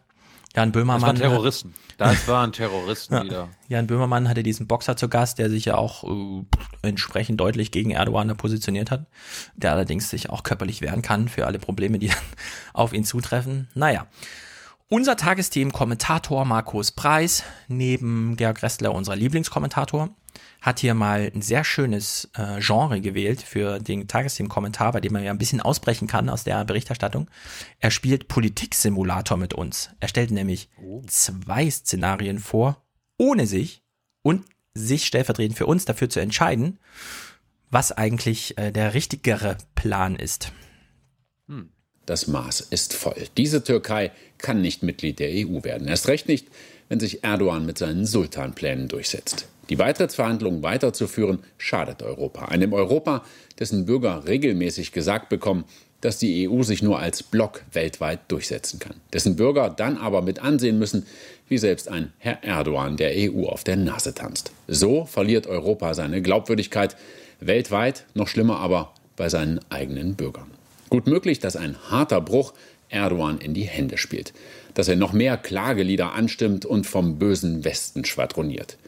Gut möglich aber auch, dass Erdogan nur noch ein solcher Knall aus dem Gleichgewicht bringt. Ja, gut möglich, dass ein jetziger Stopp von europäischer Seite der Beitrittsverhandlungen ihn aus dem Tritt bringt. Gut möglich aber auch, dass das der letzte Kick ist, den er noch braucht. Ja? Also diese Ambivalenz in einem, und das wünsche ich mir dann eben als Bericht und nicht als Kommentar. Ja, das kann man dann noch ein bisschen innerlich unterfüttern und so weiter. Und das eben auch bei diesem Flüchtlingsdeal, ja, von beiden Szenarien ausgehen, statt einfach nur von dem, von dem wir uns wünschen, dass es eingeht. Und das dann halt äh, eiskalt durchmoderieren, ja. Es gibt jetzt hier noch einen sehr schönen Zusammenschnitt. Thilo hat es ja vorhin schon angemerkt, als Ingo Zamparoni meinte, äh, der Klassiker, äußere Gegner, innere Reihen schließen. Äh, Markus Preis passt hier ganz wunderbar dazu, dass man nämlich diesen Klassiker, den politischen äh, Taschenspielertrick, nicht immer nur Erdogan andichten muss. In der Hitparade politischer Schachzüge gehört dieser zu den Klassikern. Einen äußeren Gegner auszumachen, um die eigenen Reihen im Inneren zu schließen. Hier geht es um uns. In Zeiten, in denen Europa seine Mitte sucht, kann eine klare Haltung zur Türkei hier wieder Vertrauen schaffen. Wir sind 500 Millionen Europäer, der stärkste Wirtschaftsraum der Erde. Wir sind freundlich und verständnisvoll, aber manchmal spüren auch wir, wenn es reicht. Und dann sollten wir handeln. Also ich komme ja, ich komme ja ganz spontan, wenn wir denken, wir Europäer, wir Deutsche, wer sind denn ja. unsere äußeren Gegner? Äh, rein medial würde ich sagen, die wachsen an. Äh, mittlerweile sind wir bei Putin, mhm. wir sind bei Trump, wir sind bei Erdogan und wenn es nicht so läuft, wie wir das wollen, ist es bald auch Theresa May. Ja. ja? Ganz genau. Ja, so läuft's. Äh, Jean-Claude Juncker hat ja dazu Vorschläge gemacht, die wir weiterhin nicht in dem öffentlich-rechtlichen Fernsehen irgendwo mal zu sehen bekommen. Warum auch immer. Sondern es werden hier fleißig reingeschlossen. Also, ne, wenn selbst Markus Preis schon sagt, es geht hier wir, ja, wir, es geht um uns. Wir müssen jetzt auch mal stark sein. Wir sind wirtschaftsstark und freundlich. Die Reihen werden ja tatsächlich ziemlich geschlossen. Beispielsweise hier, da haben sich sehr viele drüber lustig gemacht und wir machen uns jetzt auch nochmal drüber lustig im Saarland. Es gibt nicht einen Hinweis, dass ein türkischer Politiker sich demnächst hierher ins kleine Saarland verirren könnte. Egal. Ministerpräsidentin Kramp-Karrenbauer selbst im Wahlkampf Endspurt prescht sozusagen präventiv vor. Als erstes Bundesland verhängt das Saarland ein Auftrittsverbot für ausländische Politiker. Weil wir einfach nicht wollen, dass Konflikte von anderer Stelle hier bei uns äh, für Unruhe in unserem Land sorgen. Und ich glaube, dass das auch ein Großteil der Bevölkerung genauso sieht. Ja, wir verbieten hier mal ausländischen Wahlkampf. Begründung lautet inländischer Wahlkampf. Präventiv. Das ist ein Prä ich wollte gerade sagen, das ist ein Präventivschlag. Ja, es ist, es ist äh, wirklich merkwürdig. Naja.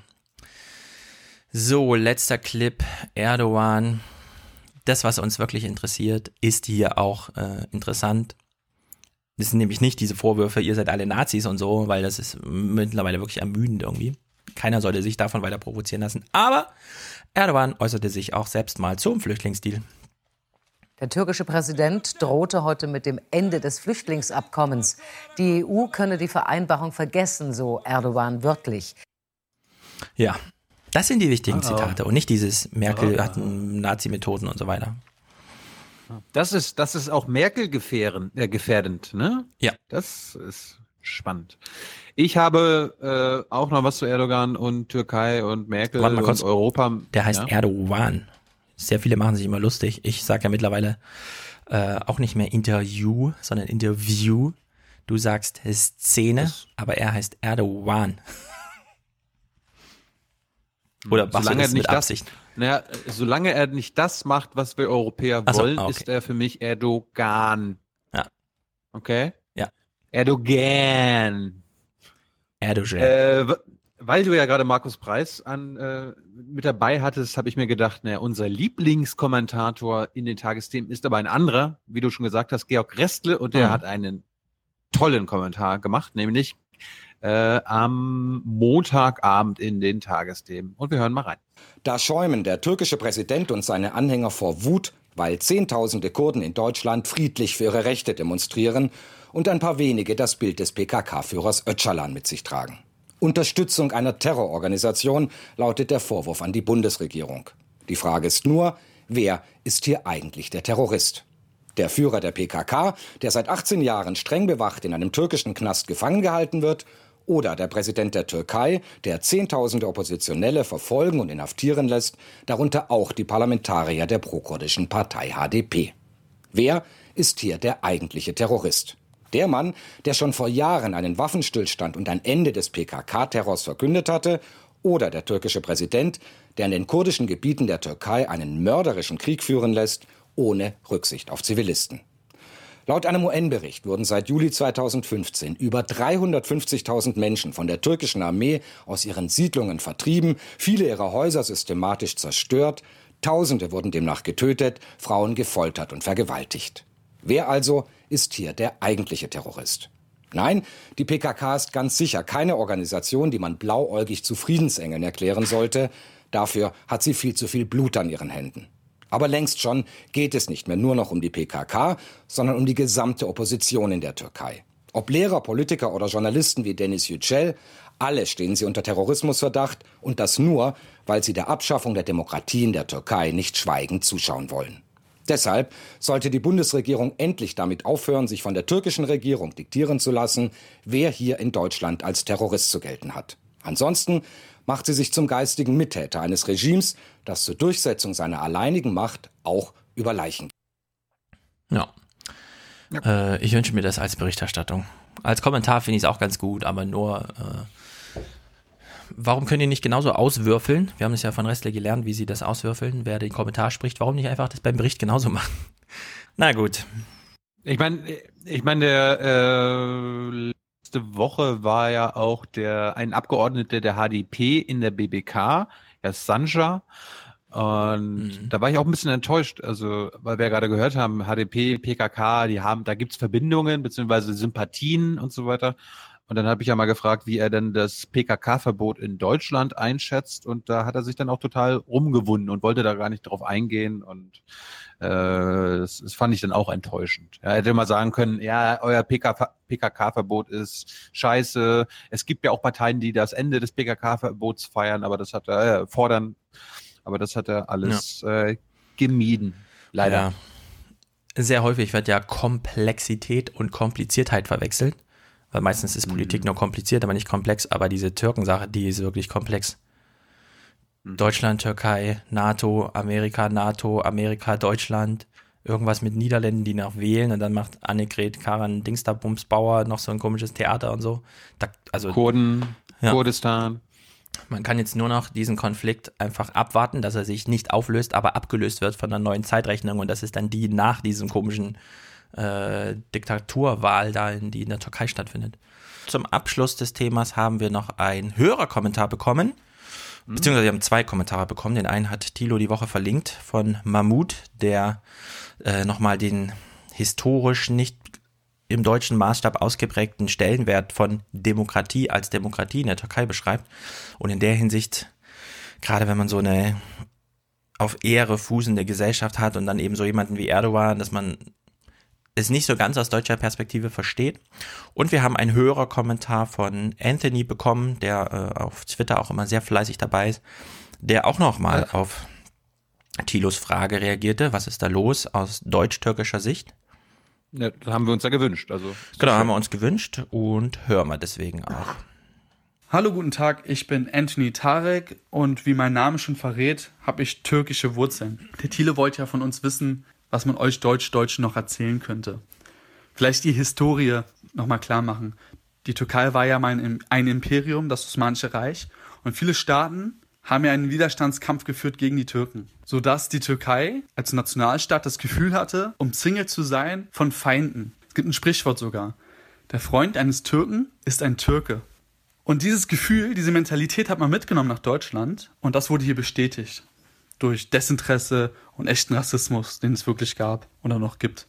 Dann haben Türken nicht so ein Problem mit Nationalismus, da ja der eigene Befreiungskampf durch Nationalismus mobilisiert wurde. Ich glaube, wir Deutschen sind ja schon sehr vorsichtig, was Fahnen angeht. Zu welchen Events nutzt man die, benutzt man die? Und die Türken sind da viel freier. Das merkt man auf vielen Veranstaltungen, die man ja in den Medien beobachten kann. In meiner persönlichen Lebensrealität ist das komplett nicht existent. Also ich sehe Erdogan nicht, ich sehe keinen Wahlkampf. Wenn man in Berlin Gesundbrunnen ist, dann sieht man manchmal HDP-Flyer, dann sieht man manchmal HKP-Leute, aber es ist eher selten. Ich weiß nicht, wie es in NRW ist, vielleicht ist es da extremer, aber hier in Berlin nicht. Und ich habe da meiner Familie auch keine Diskussion. Wir sprechen natürlich oft drüber, also es gibt auch verschiedene Meinungen zu, es gibt die dafür sind. Meine Oma ist jetzt ganz frisch dagegen, wegen Holland und so, was sie da mitbekommen hat. Die ist jetzt für einen Haie, die geht auch wählen. Aber ansonsten ist es ja vollkommen entfernt von meiner Realität. Komischerweise auf Twitter übernehme ich AKP-Position. Auf Twitter merke ich halt, wie, wie die Medien wirklich eine Meinung haben und wirklich nur eine Meinung vertreten und oft alternative Fakten haben oder halt nur die Fakten nutzen, die sie halt für die, wo es günstig ist und dann lässt man andere Dinge weg. Und mich stört das persönlich oft und deswegen mm, bin ich auf, trete ich auf Twitter einfach in der äh, Virtualität einfach anders auf. Allerdings denke ich, dass Deutschland oder die deutschen Medien so stark in die Opposition geht, finde ich halt falsch, weil ich glaube, so treibt man viele in die Arme der AKP. Denn man hat sich ja eigentlich nie wirklich für die türkische Innenpolitik interessiert. Überhaupt hat man sich für die Türkei nie wirklich interessiert. Und jetzt, nach diesem Putsch im letzten Sommer, wo Erdogan liquidiert werden sollte, jetzt, wo er seinen Staat, also aus der Meinung der AKP-Leute oder AKP-Anhänger, aus deren Sicht baut der Türkei ja gerade wieder auf und will die Türkei wieder stark machen. Und jetzt geht Deutschland so in die Opposition. Und das glauben viele nicht. Viele glauben nicht einem Cem Özdemir. Ne? Viele glauben einem Horst Seehofer nicht. Ähm, wenn er jetzt plötzlich, wenn die, oder wenn die Wagenknecht, wenn die alle drei dieselben, dieselbe Meinung haben. Ne? Das, das, das kaufen die nicht ab. Die glauben, das hat damit zu tun, dass man die Türkei klein halten will. Ich will jetzt nicht so sehr wie ein Fanboy klingen, aber ich muss sagen, der Stefan, der macht das schon richtig.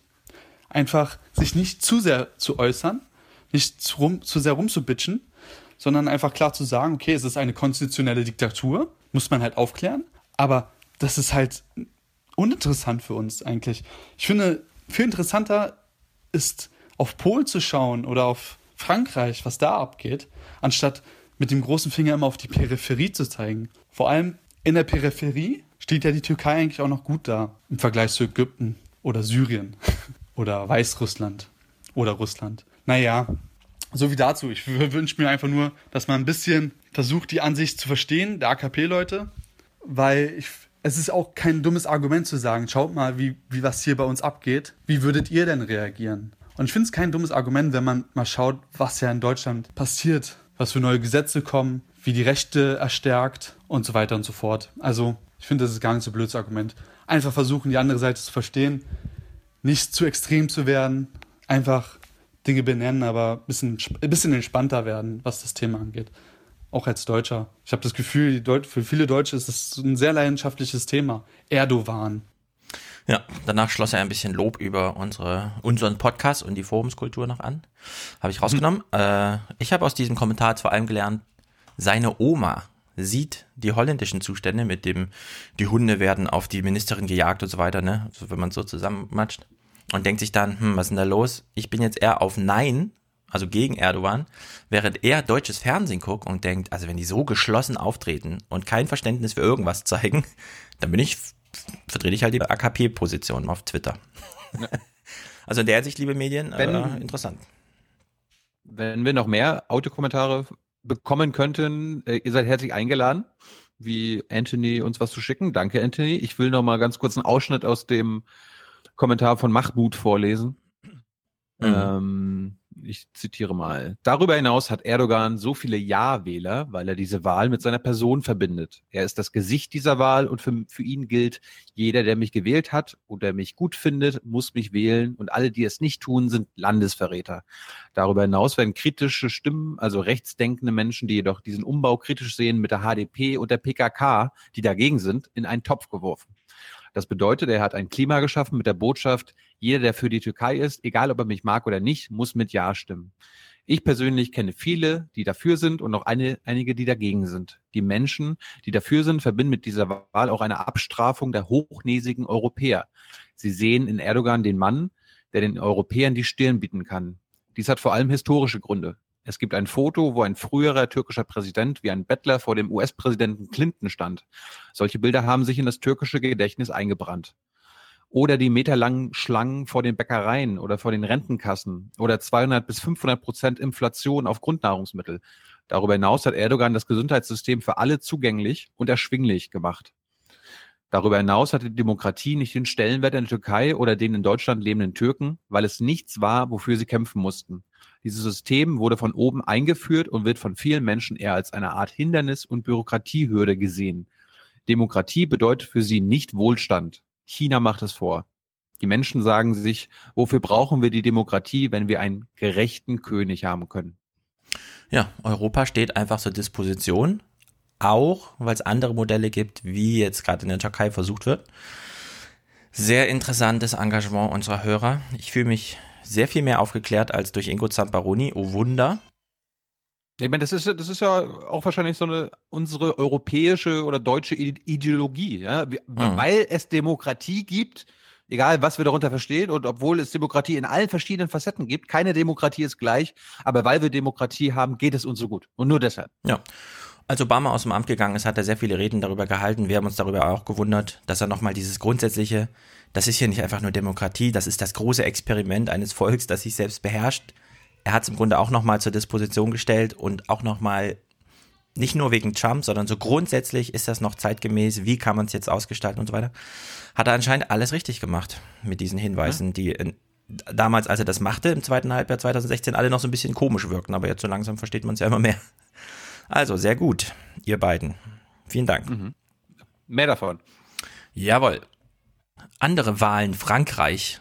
Herr Fillon geht's nicht so besonders gut. Jetzt wird auch noch ermittelt. Im französischen Präsidentschaftswahlkampf steht der Kandidat der Konservativen unter erheblichem Druck. Heute hat die Justiz gegen François Fillon ein Ermittlungsverfahren eingeleitet. Mehr dazu in den Nachrichten mit Judith Rakers. Der Engel. Fillon wird unter anderem beschuldigt, öffentliche Gelder veruntreut zu haben. Er soll als Abgeordneter seine Frau zum Schein als Mitarbeiterin beschäftigt haben. Für ein Ermittlungsverfahren schreibt die französische Strafprozessordnung schwerwiegende oder übereinstimmende Indizien vor, die eine Täterschaft oder Mittäterschaft des Verdächtigen wahrscheinlich machen. Fillon galt bislang als ein aussichtsreicher Kandidat für die Präsidentenwahl in Frankreich im April. Hm. Ja, ja, die Umstände. Aber wir wissen alle, was das bedeutet die Konservativen werden da dezimiert. Es werden nur noch ganz verknatzte alte Männer den Filon wählen, weil sie das nicht einsehen, dass hier irgendwas nicht geht und auch die Einpeitschversuche da noch reinfallen. Aber Gratulation Macron, würde ich mal sagen. Ja, das Interessante wird ja sein, das Interessante wird ja sein in der Stichwahl, die ja zu erwarten ist, ob die konservativen Wähler dann zu Le Pen gehen oder äh, mhm. Macron wählen. Ja. Wir müssen uns diesen Franzosen mal zuwenden. Machen wir auch noch vor der Wahl, die steht ja dann bald an. Aber die Drei-Stunden-Debatte gibt es nicht mal bei Arte auf Deutsch. Andere Wahlen, die jetzt wahlen, Niederlande, ja. Das ist ja auch. Der, der Rechtspopulismus wurde besiegt. Also es gab wirklich einen krassen, krassen Rechtsruck. Bis auf diese linksgrüne Alternative mit dem jungen, was weiß ich, war ja auch nichts Thema, ja. Also wir, es gibt nichts zu klippen aus der Berichterstattung zu den Wahlen in Niederlande, außer, und das auch nur, weil es mich interessiert, wann haben Sie denn mal äh, thematisiert, dass die Sozialdemokraten, die dort die große Koalition mitgestaltet haben, 29 ihrer 38 Sitze verloren hat, also quasi äh, also das ist, das ist Exit, ja. Diese Partei äh, findet jetzt erstmal so nicht mehr statt. Das ist schlimmer als das, was mit der FDP passiert ist und so weiter. Das kannst, Völliger das, das, Absturz. das, kann, das kannst du doch jetzt nicht erwarten, dass Oma Erna auch noch erklärt wird, was die Ja. einzelnen Regierungsparteien da für eine Erfolge feiern. Es ging darum, den Rechtspopulismus zu besiegen. Mhm. Der wurde besiegt. Und ich meine, bevor vor der vor der Wahl, einen Tag vor der Wahl, hatte ich ja mal ein bisschen Deutschlandfunk gehört und ich habe es auch getwittert. Mir war vorher gar nicht klar, wie dann denn diese Umfragen sind und wie die Mehrheitsverhältnisse aussehen könnten und wie auch die Wahlergebnisse am Ende ja äh, recht Mhm. realistisch auch von den Umfragen vorausgesehen wurden. Ja.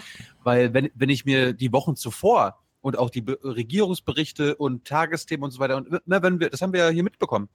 Als es ging immer darum, in Europa, nee, in Holland steht zur Wahl Europa oder nicht Europa. Ja. Beziehungsweise Gerd Wilders könnte übernehmen. Und das hat sich für mich in den letzten Monaten so angehört, als ob Gerd Wilders davor steht, mit seiner Partei 30, 40 oder vielleicht sogar 50 Prozent zu holen, äh, weil er die, mehr, die, die, die, die meisten Stimmen hat und so weiter Ja. und so fort. Und selbst vor der Wahl war schon klar, naja, also in Umfragen technisch ist er so bei 15, 16 Prozent. Und es war, und es war ja mal völlig klar, dass keiner mit ihm koalieren will. Das heißt, wo kam denn die Spannung her? Ja, also wo, wo, wo kam diese Angst her, dass Wilders Regierungschef von Holland werden kann, wenn A, die Mhm. Umfragen das überhaupt nicht hergegeben haben und B, keiner der anderen Parteien mit ihm koalieren wollte. Wo, wo kam das her? Ich kann's dir versteh sagen. das nicht. Frisurenmanagement. Äh, Frisurenmarketing. Blonde Haare. Le Pen, Trump, Wilders. Wer so blonde Haare hat, kann diese Wahl nicht verlieren. Ja, das war so der Tenor irgendwie. Aber meine, bei, bei, bei, Le Pen, bei Le Pen macht Sinn. Die kann in die Stichwahl kommen und wenn am Ende zwei äh, zur Wahl stehen, da kann es, da ist es wirklich realistisch. Ich glaube auch noch Mhm. nicht dran, aber das ist realistisch, dass Le Pen es werden könnte. Aber bei Gerd Wilders, das war doch eine ganz andere Situation. Auch bei Le Pen ist das jetzt nicht. Also wir haben zwar selber gesagt, äh, man muss jetzt mit allem rechnen, aber Le Pen hat so ein Mobilisierungspotenzial von 35 Prozent. Das wird sie in der ersten Wahl reinbringen, aber das, das, das schafft sie nicht nochmal um 15 Prozent zu heben, wenn, wenn dann äh, Macron und wenn dann die anderen eben auch sich entsprechend positionieren. Und. Macron ist jetzt auch nicht so weit weg von dem Armand, der da für den Sozialisten dann scheitern wird und so weiter. Diese Mobilisierungsstränge sind ja eigentlich schon dargelegt so. Also es ist nicht diese Hofer-Situation in Österreich, das wirklich Ja, 50, aber ich, 50. ich, ich habe trotzdem ein Pro Problem damit, wenn äh, die Situation in Ja. Holland mit der in Frankreich gleichgesetzt wird. Oh, Le Pen Ja, könnte in Frankreich Präsidentin werden und in Holland könnte Wilders Regierung übernehmen. Ja. Bullshit. Wilders hat, kann vielleicht Stimmen dazu gewinnen und den Regierungsparteien äh, schlechte Ergebnisse bescheren, was auch passiert ist. Und die Erzählung war dann doch wieder eine ganz andere. Aber dass Hm. Wilders davor steht, Holland zu übernehmen, war und ist Bullshit. Ja, wenn wir holländisch ist, warte, könnten. wa, wa, wa, warte, warte. Hier. Fake News. Uh, it's all fake news. It's phony stuff. Sehr dynamischer Umgang mit deinen Dingern. ähm, Wilders hat 13 Prozent geholt. Wenn wir diesen Podcast auf Holländisch machen würden, könnten wir komplett übersetzen, was wir zur AfD und Aufmerksamkeitsökonomie gesagt haben. Ja, so war das nämlich in Holland auch. Die ganze Zeit nur Wilders, Wilders, Wilders, ja. Bis hin zu eins zu eins äh, Gesprächen auf der Bühne, Debatten zwischen Wilders und Rute und na gut, jetzt ist er tatsächlich Zweiter geworden, aber knapp, knapp, knapp, ja. Platz drei und vier ist dann nicht sehr weit entfernt. Jedenfalls, Ellen Eni beantwortet jetzt mal ein paar Fragen, die du gerade aufgeworfen hast. Die erste, was ist denn jetzt mit den Sozialdemokraten und mit der linken Seite? Musste man wirklich immer nur über Wilders berichten? Interessanterweise macht sie es hier genauso, wie wir es dort auch vorwerfen und hier auch. Wir hören jetzt die 4,9 Sekunden, in denen überhaupt mal kurz Thema war, dass es mal Sozialdemokraten an der Macht gab, die jetzt abgestraft wurden. Diese 4,9 Sekunden finden nicht in der Berichterstattung statt, sondern nur im Kommentar. Und der Name der Partei wird auch nicht genannt. Also es ist sozusagen die Reduktion auf das Maximum an Schweigen zu dem Umstand, dass die Sozialdemokratie in den Niederlanden einfach völlig auf den Mond geschossen wurde. Also, wir hören jetzt mal die 4,9 Sekunden. Noch härter abgestraft werden die mitregierenden Sozialdemokraten, die geradezu abstürzen. Ja, vielen Dank. Das war die komplette Berichterstattung zu den Sozialdemokraten, die bislang in der Regierung waren in den Niederlanden. Ellen Eni macht ja nicht nur Kommentare, sondern auch Zahlenberichterstattung. Ja. Mir, mir, mir ist gerade eingefallen, vielleicht liegt es, vielleicht ist es auch gewünscht, äh, dass es dass diese Wahlen immer zu einem Duell kommen, ja. Und egal wie was die Realität sagt, Ja, was diese. Umfragen, diese äh, diese Medienwirkungsforschung sagen, dass äh, es kein knappes Rennen ist, aber von der Politik, also der äh, der regierenden Politik in den Ländern und auch von den großen Medien wird das als Duell inszeniert, ne? Zeit für ein du Duell. Und warum machen sie das? Weil sie wissen, dass das Duell für sie ausgeht. Also in Holland hat man ein Duell inszeniert zwischen unserem Europäer Rutte und der Anti-Europäer Wilders. Und obwohl man gewusst hat, Wilders kann nicht gewinnen, musste, äh, wurde am Ende das Ergebnis präsentiert. Der Rechtspopulismus wurde besiegt. Ja, ist einfach der Modus, in dem da gearbeitet wird. Ich glaube nicht, dass sie da vorher dann, ach, dann stehen wir auf der Seite der Sieger, sondern das ist halt die griechische Tragödie, die vor allem die nochmal dran halten sollen, die eben nach der Sportschau plötzlich Bericht aus Berlin, was machen die da und so. Dann kriegt man halt ein Duell geliefert, ja. Also in der Hinsicht. Aber Ellen Eni macht jetzt hier nochmal Anmerkungen. Wir gucken den Deutschland-Trend nicht, äh, bis auf diesen kleinen Ausschnitt. Ellen Eni ist mal was Neues aufgefallen irgendwie. Hm, das mit diesen Zahlen, jetzt haben wir Gerd Wilders immer so bei 20 Prozent, 30 Prozent gesehen, jetzt hat er nur 13 bekommen. Und diese anderen Wahlen, die gingen irgendwie auch lange, äh, oft daneben. Müssen wir jetzt nicht mal einen kleinen Hinweis machen? Sie macht jetzt mal diesen kleinen sachdienlichen Hinweis. Achtung, diese Zahlen sind keine Prognose, sondern sie sind eine politische Momentaufnahme der aktuellen Situation im Land. Wie sich die Saarländer letztendlich entscheiden, da müssen wir dann eben doch noch bis zur Wahl warten und die findet in zehn Tagen statt. Ja, aber die Berichterstattung haben sie trotzdem gemacht. Zum Thema. Also das ist wirklich absurd. So, bevor wir uns hier um Global Britain kümmern, noch einen kleinen, eigentlich kaum erwähnenswert, aber trotzdem irgendwie wissenswert. Es gab innereuropäische Vorwürfe, äh, Vorfälle. Nicht, beziehungsweise nicht ich alleine findet, wenn auch sich andere für andere Mittel entscheiden, dass das mit Schäuble im Finanzministerium länger so weitergeht. Gestern war in Berlin ein Paket mit einem explosiven Stoff im Bundesfinanzministerium eingegangen und unschädlich gemacht worden. Als Absender bekannte sich eine griechische linksextremistische Gruppe. Mhm. Ah, Tsipras. Ja, ich würde mir da wirklich mal Gedanken machen als Journalist, ob das nicht ein Thema wert wäre, ja, weiter zu behandeln oder so. War, war äh, Thema am Freitag in der, in der BBK. Das, mu das muss man sagen. Und wo Ah. wir, wo wir gerade dabei sind, äh, du willst ein neues Thema aufmachen. Wir gucken Mhm. mal ganz kurz rein, wie es am Freitag in der BBK war letzte Woche. Dort war mal zum Glück mal nicht Herr Seibert, der war ja in Washington. und zum Glück hatten wir da Herrn Streiter. Und äh, wir, ma wir machen mal eine kurze Feel-Good-Pause, okay? Mach mal. Da könnten Sie auch selber drauf kommen. Ja, Ich bin in da, ich bin da zu schlicht. Bitte helfen Sie mir, ich bin zu schlicht.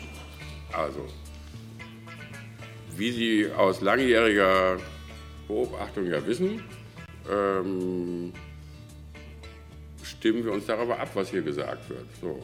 Und ähm, Wie lange ging das Gespräch dann und äh, wurde das, äh, wurden die Menschenrechte von Seiten, Seiten der Kanzlerin angesprochen? Bestimmt. Ich weiß es nicht. Ich war nicht dabei. Ich weiß nicht, wie lange es gedauert hat. Ich äh, habe Ihnen mitgeteilt, was wir mitteilen möchten, worüber gesprochen worden ist. Und ähm, mehr kann ich Ihnen dazu nicht sagen. Gibt es denn da auch eine Pressekonferenz eigentlich der, der Kanzlerin ähm, im Rahmen dieser Feierlichkeiten? Gute Frage. Das ist noch nicht geklärt. Wie bewerten Sie die Situation auf den griechischen Inseln und wie bewerten Sie äh, die Umsetzung des Relocation-Verfahrens? Da kann man jetzt eine Stunde drüber reden. Ähm, Machen Sie es doch ein bisschen kürzer. Ähm, äh, wollen wir jetzt jeden Aspekt durchnudeln? Nur die beiden. Hm? Mal gucken, ob ich die Inseln jetzt hier dabei habe. Ja? Die Inseln habe ich, glaube ich, gar nicht dabei. Also die gibt es sicher, aber im Detail kenne ich die nicht, muss ich Ihnen jetzt ehrlich sagen. Also ich bin jetzt nicht vorbereitet auf die Lage auf den griechischen Inseln. Ja, der Außenminister hat, hat das im Fernsehen verkündet. Ja, aber da kann ich ja nichts für. Ja, aber wissen Sie davon nichts? Also war das jetzt einfach nur eine... eine Wie ich schon sagte, wir haben dafür keine Anhaltspunkte. Wenn die Bundeskanzler irgendwo hinreist, ist das sozusagen per se schon der richtige Zeitpunkt. gibt Bestätigung in Moskau, es gibt Bestätigung von Herrn Seehofer. Was sollen wir denn jetzt äh, unseren Lesern mitteilen? Die Bundesregierung. Ja, berichten Sie doch einfach, was Sie gehört oder haben. Die, das ist dann die Frage. Oder weist die Bundesregierung diese Behauptung zurück? Nein, ich werde das aber hier weder bestätigen noch dementieren und verweise darauf, dass wir das rechtzeitig vorher bekannt geben. Weiter. Sie haben Ihren Auftraggeber und ich habe meinen. Ja, netter Versuch. Ja. Ich habe zu der Reise oder einer möglichen Reise der Bundeskanzlerin nach Moskau das gesagt, was ich zu sagen habe. Punkt. Steht schon fest, ob eine Wirtschaftsdelegation mitreist. Guter Versuch. Also ich kann zu dem Treffen nichts sagen, weil ich nicht dabei war und auch niemanden gesprochen habe, der dabei war. Ähm, Sie können jetzt nicht von mir erwarten, dass Sie jetzt irgendwie erkennen lässt, äh, wen Sie da jetzt schöner fände. Ja? Also, ja, vielen Dank für die Frage. Ich hätte sie mir gewünscht. Wie lang äh, war dieses Gespräch geplant? Länger, auf jeden Fall länger. Ja. Jetzt konkreter? Das kann ich, nein, kann ich Ihnen nicht sagen. Und deshalb sind alle Interpretationen einfach falsch. Wir haben Ihnen einige grobe Überschriften genannt und mehr zu diesem Gespräch kann ich Ihnen nicht sagen und werde ich Ihnen auch nicht sagen. Ja, aber zu Überschriften gehören ja auch Texte und die, die muss Nee, man ja nur Überschriften. I know a lot of people want to send blankets or water. Tja, was soll man nur sagen? Professionalitätsmagie. Ja, aber ich meine, das ist ja sein Auftreten vor den Journalisten, die dann und so. Völlig absurd. Und dass die Öffentlichkeit wüsste, wie es dazugeht. Es kam nach der BBK Kollegen zu uns und meinten, daraus müsst ihr doch heute mal einen Supercut machen. Bitte macht da was draus. Ja? Wieso machen sie es nicht waren, selber? Die, war, die waren noch frustrierter als wir, weil wir sind ja gewöhnt, dass Streiter so ist, wie er ist, aber meine Güte. ey. Ja. Allerdings eine gute Einstellung, äh, Einstimmung auf Global Britain, weil so ungefähr passiert es auch, ja.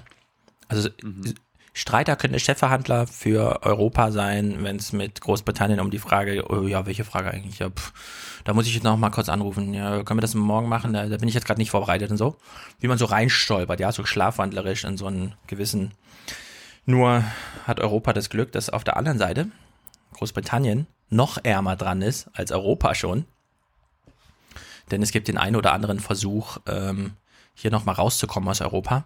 Nun ist es eigentlich eine super spannende Sache, weil Europa verliert Großbritannien. Großbritannien verliert das Groß in seinem Namen und ist dann nur noch Britannien. Versucht es mit Global Britannien. Wir hören jetzt mal inhaltlich ein bisschen weg und wir hören nur auf die Methodik, in der das hier Bericht erstattet wird. Und es beginnt im Horse Race Modus fast als würde man beim Pferderennen in Baden-Baden dabei sein, ja, und man hätte so, so eine Radioberichterstattung, in der beschrieben wird, was man sieht und so weiter. Wir hören jetzt, wie die erste Kontrahentin, die schottische Ministerpräsidentin, äh, auf den Startplatz zurollt. In alarmistischem Pinkrot und ein wenig nervös schreitet die stolze Schottin ans Rednerpult. Das waren gerade die Tagesthemen, ja. Die im alarmistischen Rot. Pinkrot, ein wenig und dann nervös. stolz. Und dann stolz. Ein wenig nervös, die stolze Schottin. Das sind diese Alliterationen, die wir ansonsten nur bei Bauer sucht Frau und so weiter kennen. Ja. Ähm, man hat auch den kleinen Trommelwirbel gehört, ja. Also in alarmistischem Pinkrot, ein wenig nervös schreit, schreitet die stolze Schottin.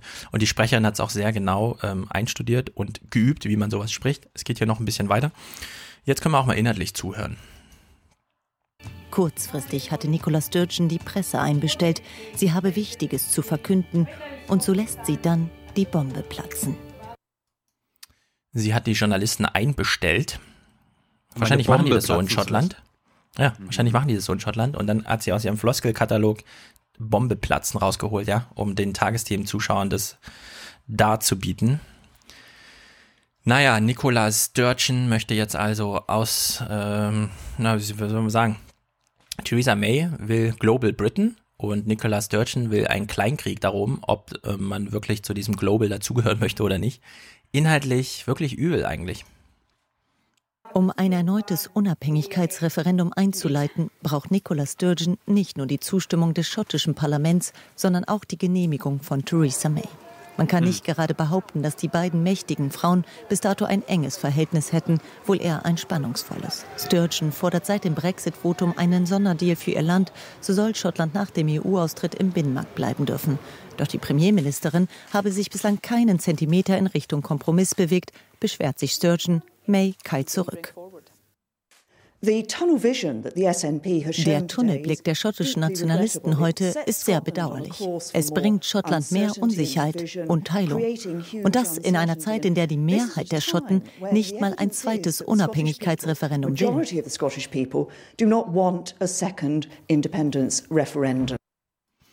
Sind wir jetzt, mhm. sind wir eigentlich auf der, sind wir, sind wir als Europäer, als Deutsche eigentlich auf der Seite der Nationalisten in Schottland? Äh, wir verhalten uns dazu ja nicht. Okay. Weil wir sind ja neutral, was das angeht. Aber ich finde, ich habe auch noch ein paar Texte dazu gelesen, wirklich bezeichnend, wie viel Hass sich da aufgestaut hat auf allen Seiten, ne?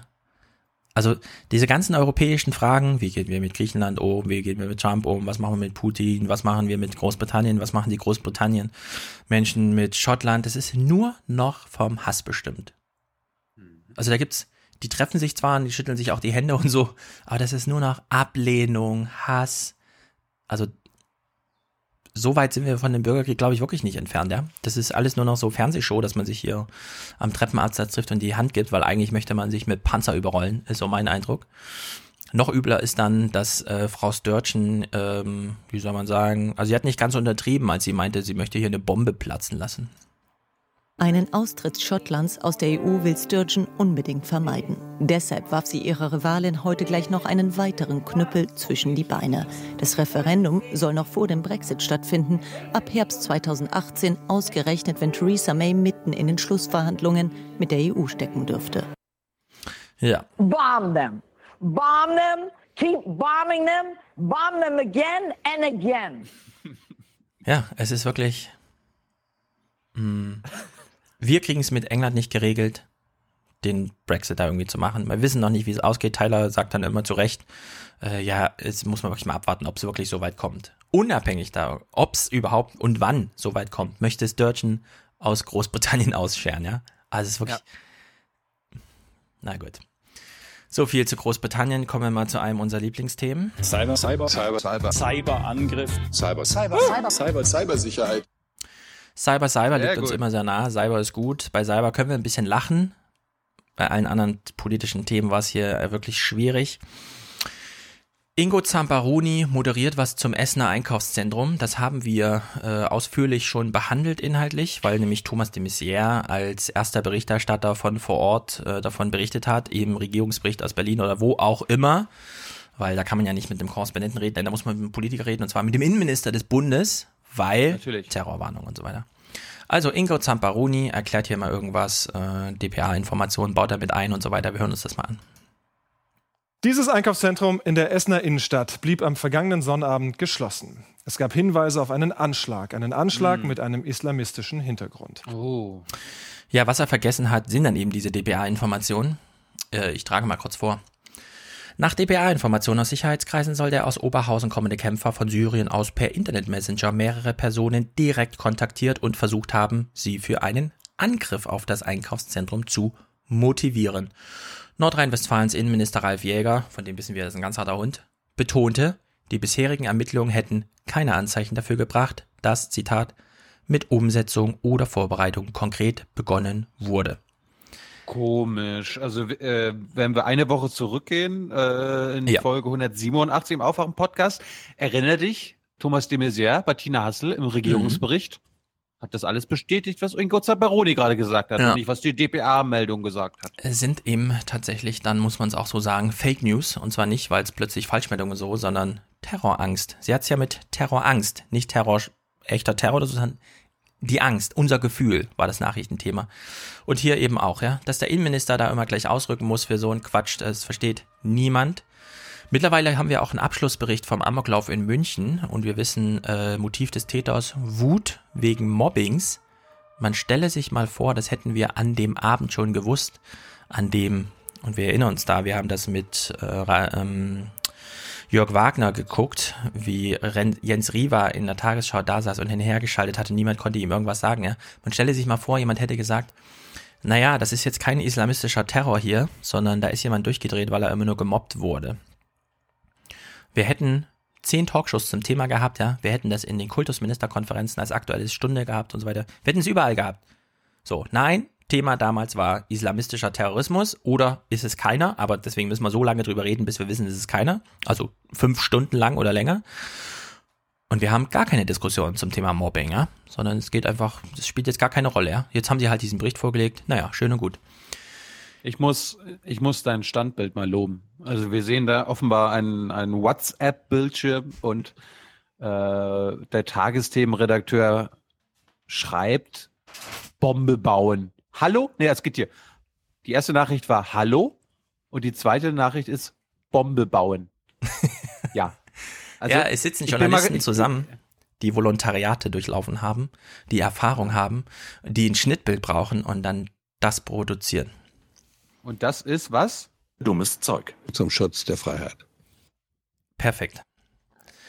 Genau, also jetzt geht es um den Messenger. Worum geht es hier nämlich eigentlich? Wir hören uns jetzt mal sehr lang rein. Verschlüsselte Messenger.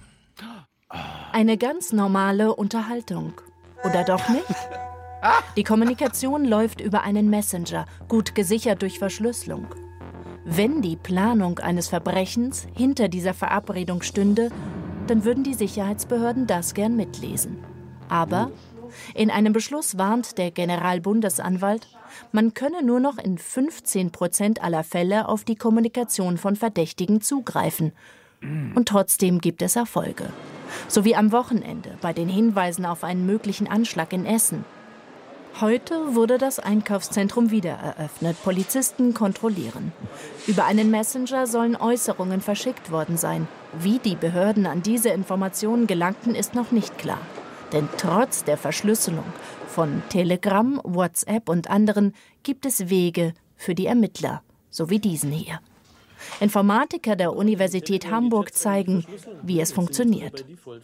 Die Behörde installiert sich eine sogenannte Desktop-App, ein Programm, mit dem sie die Nachrichten auf ihrem Computer mitlesen kann. Dafür benötigen die Ermittler nur die Telefonnummer des Verdächtigen. Und dann ist man sofort drin. Man hat Vollzugriff auf alle Nachrichten, äh, die über diesen Account gesendet oder empfangen werden. Es ist gewissermaßen ein weiteres Gerät, das für den persönlichen Benutzer registriert ist, obwohl es gar nicht im Besitz des persönlichen Benutzers ist. Es wäre auch denkbar, Nachrichten zu schreiben, nicht nur zu lesen. Man kann mit diesem äh, zweiten oder vielleicht auch dritten Gerät praktisch genauso handeln wie der eigentliche Benutzer. Und das, obwohl die Kommunikation von einem Telefon zum anderen verschlüsselt ist, eigentlich nur der Empfänger mitlesen soll. Doch das dritte Gerät funktioniert wie ein Spion. Bei manchen Diensten wie Telegram geht das besonders einfach für Behörden, weil sie den Sicherheitscode, der über eine SMS verschickt wird, abfangen können. Ermittler hören so heimlich mit. Allein in 27 Fällen seit 2016. So geht es aus vertraulichen Unterlagen hervor. So, das war jetzt mal der Bericht in voller Länge. Fast geht gleich noch weiter, weil jetzt werden Rechtsfragen geklärt. Weil ist ja, ne, da geht es um Ermittlungsarbeit, da kann man ja die Rechtsfragen nicht außen vor lassen. Die Frage ist nur, welche Rechtsfragen werden hier eigentlich geklärt? Eine liegt ja irgendwie auf der Hand. Wenn sich nämlich die Ermittler tatsächlich äh, des, des, ähm, wie soll man sagen, des Features bedienen, dass man ja bei WhatsApp einfach seinen Computer auch registrieren kann und dann kann man halt über die volle Tastatur und so weiter schreiben, man muss nicht immer zum Handy auf der kleinen Tastatur und so weiter. Telegram bietet das wohl auch an. Darüber machen die ihren hab, Zugang. Also es ist nicht wirklich. Hm? Ich habe mal gerade gecheckt, also bei WhatsApp ist es ja nicht so, dass du irgendwie so einen Code geschickt bekommst, sondern hier musst du noch äh, den QR-Code einscannen von deinem Bildschirm. Das, ja. ist, ich weiß, das wissen jetzt wahrscheinlich ein paar Experten unter euch. Äh, lasst uns, uns bitte wissen, ob das ist das sicherer, als sich ein äh, Code schicken zu lassen bei SMS. Ich glaube spontan schon. Ja, man kann ihn halt nicht abfangen, den QR-Code. Die SMS, also ein SMS abfangen ist ja sehr, sehr einfach. Es geht ja, glaube ich, konkret auch um Telegram und Facebook. Also WhatsApp Threema, Signal und so weiter, die sind alle äh, soweit sicher. Oder sagen einem zumindest das an, äh, Achtung, da ist gerade noch jemand in dem Gespräch drin. Also meine, meine Quellen äh, aus, von den Kriminalbeamten, ja, BKA mhm. und so, sagen nur noch Signal und äh, Threema sind sicher. Ja, also WhatsApp hat eben auch die Möglichkeit, du kannst auf deinem Computer deinen WhatsApp-Account nutzen. Das ist auch das Einfallstor, was hier genutzt wird, weil da musst du dich nur einmal authentifizieren. Das kriegt man dann hin. Da, also das kann man ja dann auch über, was weiß ich, Zugang zum Gerät oder wie man auch immer, ne? Da muss man jetzt nicht so remote äh, das irgendwie machen. Jedenfalls, wenn die Ermittler so weit sind, und das hat der Herr Federato, oder wie er heißt hier eben auch gesagt, sie können dann als, sie sind dann als Teilnehmer in dieser Kommunikation. Das heißt, Spionage, auf die es angelegt wird von den Ermittlern, ist dann von Sabotage nicht zu unterscheiden. Man kann nämlich im Bingo. Nachhinein aus dem Gespräch gar nicht mehr herausklamüsern, ja, wer hat denn jetzt was eigentlich geschrieben? Es läuft ja von meinem Account. Ja, also sobald die in meiner Kommunikation drin hängen, können sie für mich an der Kommunikation teilnehmen. Und es gibt erstmal, ich sehe jedenfalls keine Wege, das zu dokumentieren, dass man nicht selber diese Nachrichten geschrieben hat. Das heißt, äh, wir sehen ja gerade wieder Standbild Bombe bauen. Das heißt, das könnte derjenige, der über seinen Desktop äh, so tut, als ob er derjenige ist, den er da überwachen will, sabotieren und äh, sagen, hier, du hast doch geschrieben, ich will eine Bombe bauen. Ja. Hallo, Ahmed. Ne? Ja, bei der NSA, bei Snowden ging es sehr viel um Spionage. Bei diesem Vault 7 Zeug, ja, was die CIA, was hier null Thema war in diesen, ja, vielleicht mal eine Kurznachricht oder so. Also was wirklich kein Berichtsthema war. Da geht es vor allem um Spionage. Leute gehen zu dir nach Hause, ja. Also die Agenten, die es bei der CIA noch gibt, die dann auch wirklich rausgehen und die gehen zu dir nach Hause und die übernehmen mal kurz deinen Fernseher und machen da irgendwas und installieren sowas. Da geht es um Spionage, ja. Äh, Sabotage. Und das hier eben auch, ja. Also die sind dann Teilnehmer in der Kommunikation, von der sie nachher behaupten, das ist gar nicht unsere Kommunikation. Diese Rechtsfrage wurde überhaupt nicht thematisiert. Stattdessen ging es ja ähm, nur noch um die andere. Ja, ist es dann eigentlich legal oder illegal, das zu machen, ja? Doch die Methode ist rechtlich umstritten. Aus meiner Sicht gibt es in der Strafprozessordnung ähm, keine Rechtsgrundlage für eine derartige Maßnahme. Die Paragraphen 100a, 100b der Strafprozessordnung ähm, sehen vor, dass sich die Strafverfolgungsbehörden an die Telekommunikationsdiensteanbieter wenden müssen und von diesen eine Ausleitung äh, der Daten äh, begehren müssen. Noch lieber wäre den Ermittlern ein eigener Trojaner. Dieser soll für die Behörden die Handys ausspionieren. Auf dem Markt werden solche Programme bereits angeboten. Doch einsetzen dürfen ihn die deutschen Sicherheitskräfte nicht. Die Vorschriften müssten dafür geändert werden. So, wir haben also in einem Bericht, ja, dass die Moderatorin sagt, ja, das wurde in 37 Fällen schon gemacht. Und ihr Experte später sagt, es war übrigens alles illegal. Das ist da gar nicht vorgesehen, das ist Strafprozessordnung. Und die äh, Überlegung, ja, das ist ja dann alles Sabotage, hier geht es ja nicht um Dokumentation von, sondern hier geht es um Teilnahme in der Kommunikation. Das wird gar nicht thematisiert, ja. Also es, ist, äh, das ist auch Fake News. Shame. Shame. Shame. Ganz genau. So, jetzt gehen wir mal einen Schritt weiter. Letzten Donnerstag vor Gericht gab's, gibt's neue Prozesse. Wir haben das ja gehört, äh, beim letzten Mal schon. Und beim vorletzten Mal, äh, Flüchtlingsgebäude werden jetzt umgerüstet zu Gerichtssälen, damit, äh, weil es zu wenig Flüchtlinge gibt, zumindest man den Flüchtlingshasser noch einen guten Prozess machen kann. Es gab hier auch einen Gerichtsfall. Wenn es vor Gericht um Rechtsterrorismus geht, dann ist die Aufmerksamkeit ohnehin groß, vor allem nach der langen unentdeckten Aha. Mordserie des NSU. Ja, habe ich mir auch gewundert. Äh, ja, das, also die, die Aufmerksamkeit ist mega, wenn es plötzlich um Rechtsterrorismus geht. Anders als bei anderen Formen des Terrorismus, wo keiner mehr bereit ist, irgendwie mal hinzugucken. naja. Ich meine, das ist, das ist, das ist ja wirklich ein guter Aspekt. Die Prozesse, wenn Terroristen, ob jetzt islamistisch oder Rechte kommen, dies fällt ja meistens irgendwie unter den Tisch, außer jetzt NSU, ne, wenn Hm. irgendwie, äh, Wenn das Dutzend das voll da, ist. Da wird's ja eigentlich interessant. Ich meine, das sagen wir immer wieder, äh, wenn die sogenannten islamistischen Terroristen und Gefährder geschnappt werden und dann ihnen der Prozess gemacht wird und am Ende das Urteil äh, höchstens auf, also ich erinnere mich immer an diesen Bomben, angeblichen Bombenbauer aus Frankfurt, der das das Radrennen sprengen wollte.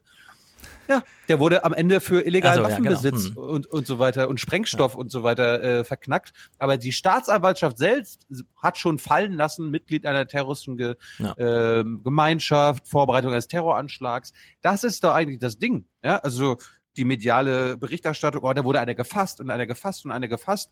Und das nimmt dann auch Thomas de Maizière und unsere ganzen Innenpolitik-Freaks zum Anlass, äh, jahrelang darüber zu, äh, zu berichten, dass wir hier terroristischen, äh, äh, islamistischen Terror haben und der Mhm. überall ist und sehen Sie doch und sehen Sie doch und sehen Sie doch. Und am Ende in den Urteilen, wie viele, ja, es ist mal eine Frage für unsere Hörer. Wie viele islamistische Terroristen wurden denn eigentlich für Terrorismus verurteilt in den letzten Ja. Jahren? ja, das ist eine sehr gute Beobachtung, die man einfach so mal aufschlüsseln kann. Wenn es islamistischer Terror ist, dann erfahren wir das immer schon, wenn irgendwer mit dem gesprochen hat und eventuell und später mal und so weiter. Ja? Also wenn der Ermitt Ermittlungsverdacht, weil man mal in dem Buch irgendwie was gelesen hatte, dann ist das schon Thema. Da wird eine Live-Schalte, das haben wir das letzte Mal auch nach Baden-Baden, weil da der ehemalige Mitbewohner von Anis Amri und so, ne, dann ist das schon mega Thema. Und deswegen auch verwunderlich, ja, bei den Rechtsterroristen, wenn das Urteil fällt, dann wird's mal zum Thema. Und in der Hinsicht das ist, ist das eben auch ein besonderes Urteil. Erstens, wir haben noch, ich habe zumindest noch nie vorher von dem Fall, der wir jetzt hier gleich präsentiert bekommen, gehört.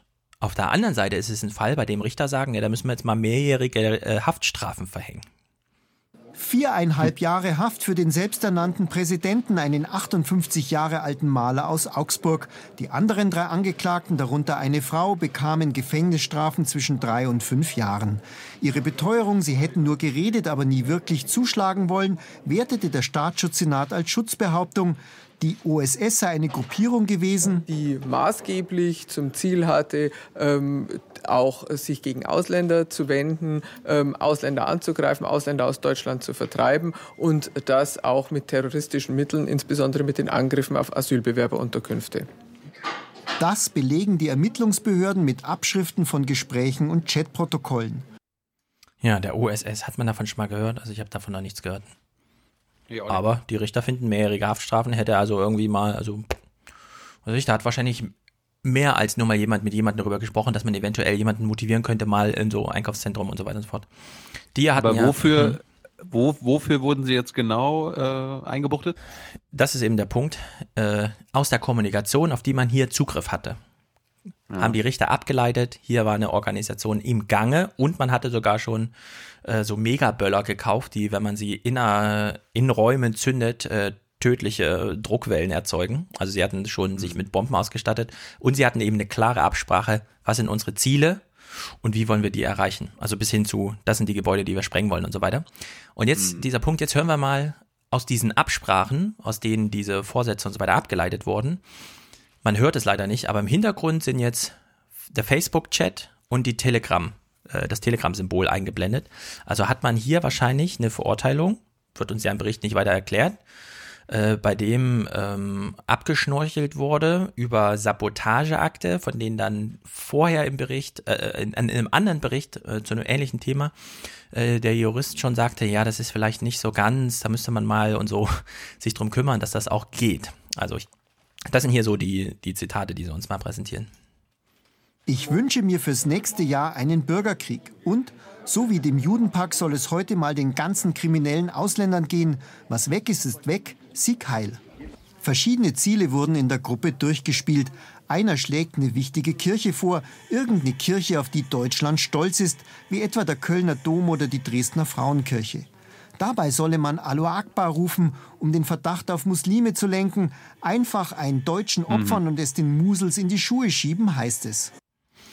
Ja, finde ich gut, dass man da auch mal durchgreift. Ich habe mal geguckt, sie wurden wegen Mitgliedschaft in der rechtsextrem, äh, in einer rechtsextremen Gruppe verurteilt. Ja, also man darf das auch wirklich nicht unterschätzen. Äh, Ausreisen Und in Länder, in denen der IS und so weiter ist auch strafbar, ne? Wenn entsprechend Und da. wirklich, wirklich nur basierend auf ihren Chatprotokoll. Ja, ist interessant, auch wieder, äh, wo man da wieder Pre-Crime sch äh, schreien muss, ne? Mm, Nö, warum? Sich zu verabreden ist schon eine Straftat. Also da muss die Bombe nicht äh, gezündet werden. Ja, das, das ist der Punkt. Wann, wann ist ein Gespräch oder man müsste mal was machen? In dem Moment, wo müsste man, sich äh, Sprengstoff kauft, was hier auch geschehen ist.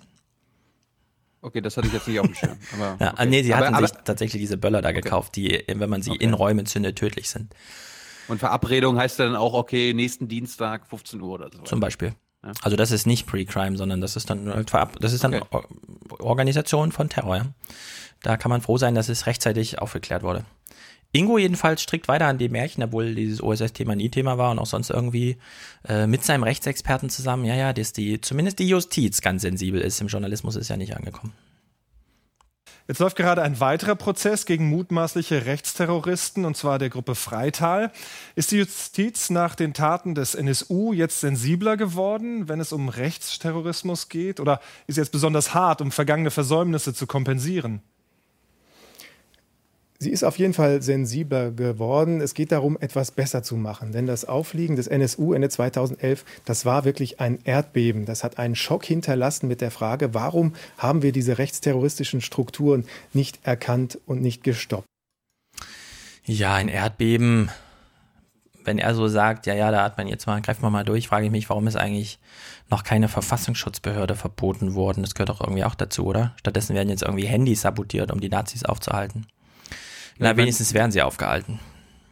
Mir ist gerade der Gedanke gekommen, jetzt gab es endlich mal eine Verurteilung oder äh, hier Prozesse gegen irgendwelche Mitglieder, weil anscheinend der Verfassungsschutz mal nicht dabei war. Ja, so kann man es ja, auch mal das so böse ist auch sagen. interessant, stimmt. Hat der Verfassungsschutz da schon wieder seine Hände mit dem Spiel gehabt? Im Bericht war zumindest keine Rede davon. So, wir sind ja, immer ja, noch. Aber, nee, aber vielleicht, vielleicht, weil er seine Hände da nicht im Spiel hatte, konnte es mal gelingen. Prozess und genau. Ja, weil nicht wieder irgendeiner der Täter dann doch äh, auf der Payroll des Steuerzahlers steht. Hm. Ja, das kann alles sein. Wie gesagt, dazu fehlt Berichterstattung, lieber Ingo. Glaub doch mal deinen eigenen Worten und ähm, sei interessierter daran, seit NSU und nicht nur seit NSU. Jedenfalls gab es letzte Woche so viel zu diesem ganzen Cyber-Cyber-Zeug, dass wir jetzt ähm, ich möchte gerne eine Medaille vergeben für die beste Anmoderation zum Thema Cyberkalifat, irgendwas mit IS, Putin, Fake News, Propaganda. Ingo Zamparoni vergleicht hier mal zwei technische Geräte miteinander. 100.000 Tonnen Diplomatie nennen die Amerikaner ihre Flugzeugträger gerne. Und so ein atombetriebener Koloss kommt in der Tat wie ein sehr schlagkräftiges Argument daher. Doch solche Geräte klassischer Abschreckung und Kriegsführung für konventionelle Konflikte sind äußerst teuer. Allein der Bau so eines Flaggschiffs kann heute mehr als 10 Milliarden Euro verschlingen. Wow. Der Betrieb haut dann nochmal 10 Was? Milliarden drauf. Diese Computermaus dagegen gibt es schon mal ab etwa 10 Euro. Und mit ihrer Hilfe kann man heutzutage Ziele sehr präzise und für den Gegner oft völlig überraschend angreifen. Goulinet Attai und Alice Fröder über Angriff und Propaganda im Cyberspace, das Schlachtfeld einer längst begonnenen Zukunft. Also, die Amerikaner, die haben vielleicht Flugzeugträger für 20 Milliarden Dollar. Die Russen, Mhm. die haben Computermäuse. Die kosten nur 10 Euro. Und die sind genauso gefährlich wie die Flugzeugträger. Das sind echt schlagende Argumente, wie er selbst gesagt hat. Die, Russ, die Russen haben übrigens einen Flugzeugträger, die Amerikaner haben, ich zähle mal hier, 18, 21, 24 Stück. In, inklusive, inklu, inklusive Hubschraubträger. Es gibt Ja, insgesamt ja. 41, es gibt insgesamt 41 aktive Flugzeug- und Hubschrauberträger weltweit. Die Russen haben 41 Computermäuse. Ah, okay. Da ist jetzt Waffenstillstand, äh. Jedenfalls, wir müssen ja noch mal kurz über Walt 7 re- reden. Es kam ja null Berichterstattung in den Nachrichten dazu.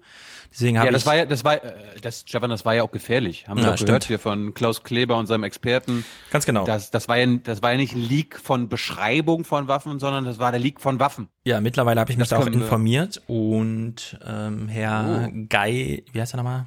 Gei, Geiten? Geiden? Geiken? Geiken. Herr Geiken hat Unrecht. Es wurden tatsächlich, es wurden tatsächlich keine Software oder so mitgeleakt, sondern es ging wie bei Snowden so um diese Programme, was es gibt, was möglich ist und so weiter. Ähm, Also, lieber, Herr- lieber Herr Geiken, besser bei deinen CIA-Freunden informieren, ja? Ja, also es ist jetzt dieses Szenario, was er beschrieben hat, nämlich dass jetzt andere Geheimdienste diese Dokumente nehmen und dann die gleichen Waffen haben wie die CIA, stimmt so weiter nicht. Äh, ich habe da meinen Podcast, dem ich da vertraue, äh, genau zugehört, nämlich ähm, Security Now mit Leo Laporte und äh, Dingsterbums. Und er hat es wunderbar beschrieben, indem er einfach sagte, alles, was wir die letzten zehn Jahre in diesem Podcast besprochen haben an Sicherheitslücken, Angriffsszenarien und so weiter, steht da halt jetzt drin. Also sozusagen, man hat einmal alle Möglichkeiten, die man so hatte, äh, dokumentiert und aufgeschrieben und nutzbar gemacht für sich, indem man zum Beispiel dann eben auf sich im Weltmarkt der Zero-Day-Lücken und so weiter da ähm, bedient hat. Mm, Was er eben auch sagte, naja, die NSA sind halt so diese, die sitzen am Computer und hacken sich da durch die Welt und so weiter. Bei der CIA, das sind halt die Leute, die dann so wirklich vor die Tür gehen, die dann mal so ein Schloss äh, aufbrechen oder aufschließen und dann halt den Computer infizieren oder die Technik, die sie dann auch wirklich mal kurz in der Hand haben und so weiter. Zum Beispiel dieses, wir können deinen Samsung-Fernseher anhören, das geht eben nur, wenn man kurz einen physischen Zugriff aufs Gerät hatte und so weiter und so fort. Ja? Autos hacken. Also alles ist möglich, ist mal wieder die Botschaft und alles, was möglich ist, wird auch gemacht von denen, die genug Geld dafür haben. nämlich den amerikanischen Geheimdiensten und bei der CIA kommt eben hinzu, das ist nicht einfach dieses Wegspeichern und später mal nachgucken, sondern es ist die Sabotage jetzt. Also ein konkretes politisches, äh, was weiß ich, wie geartetes Ziel erreichen wollen, indem man jetzt die Technologie, die eigentlich dem anderen als Werkzeug dient, ja, auch für sich selbst nutzbar zu machen. Das war jetzt die Woche, in der wir sind, in der das an die Öffentlichkeit kam, dass die CIA das macht.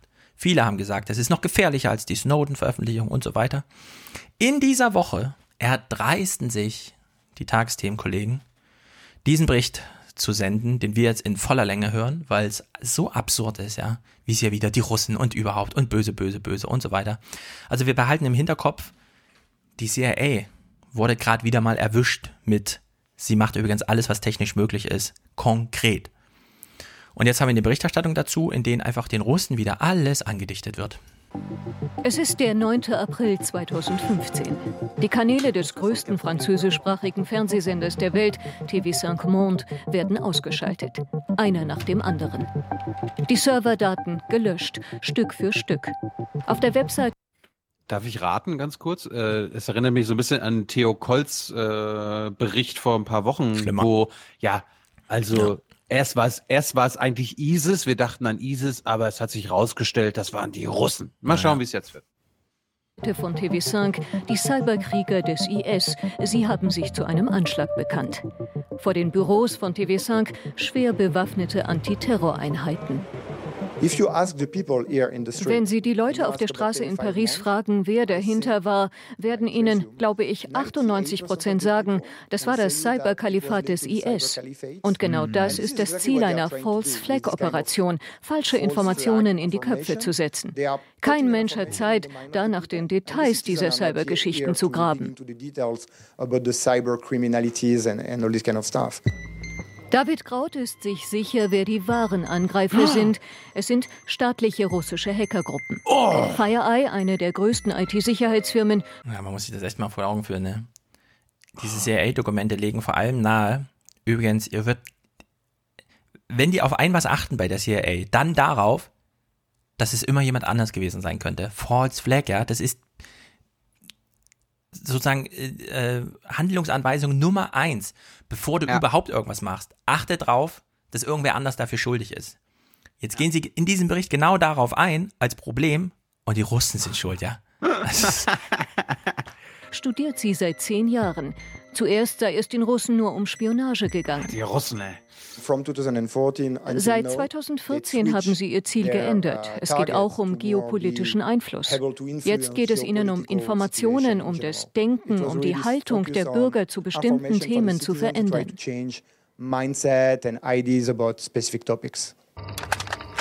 Kalaschnikow gegen Computer.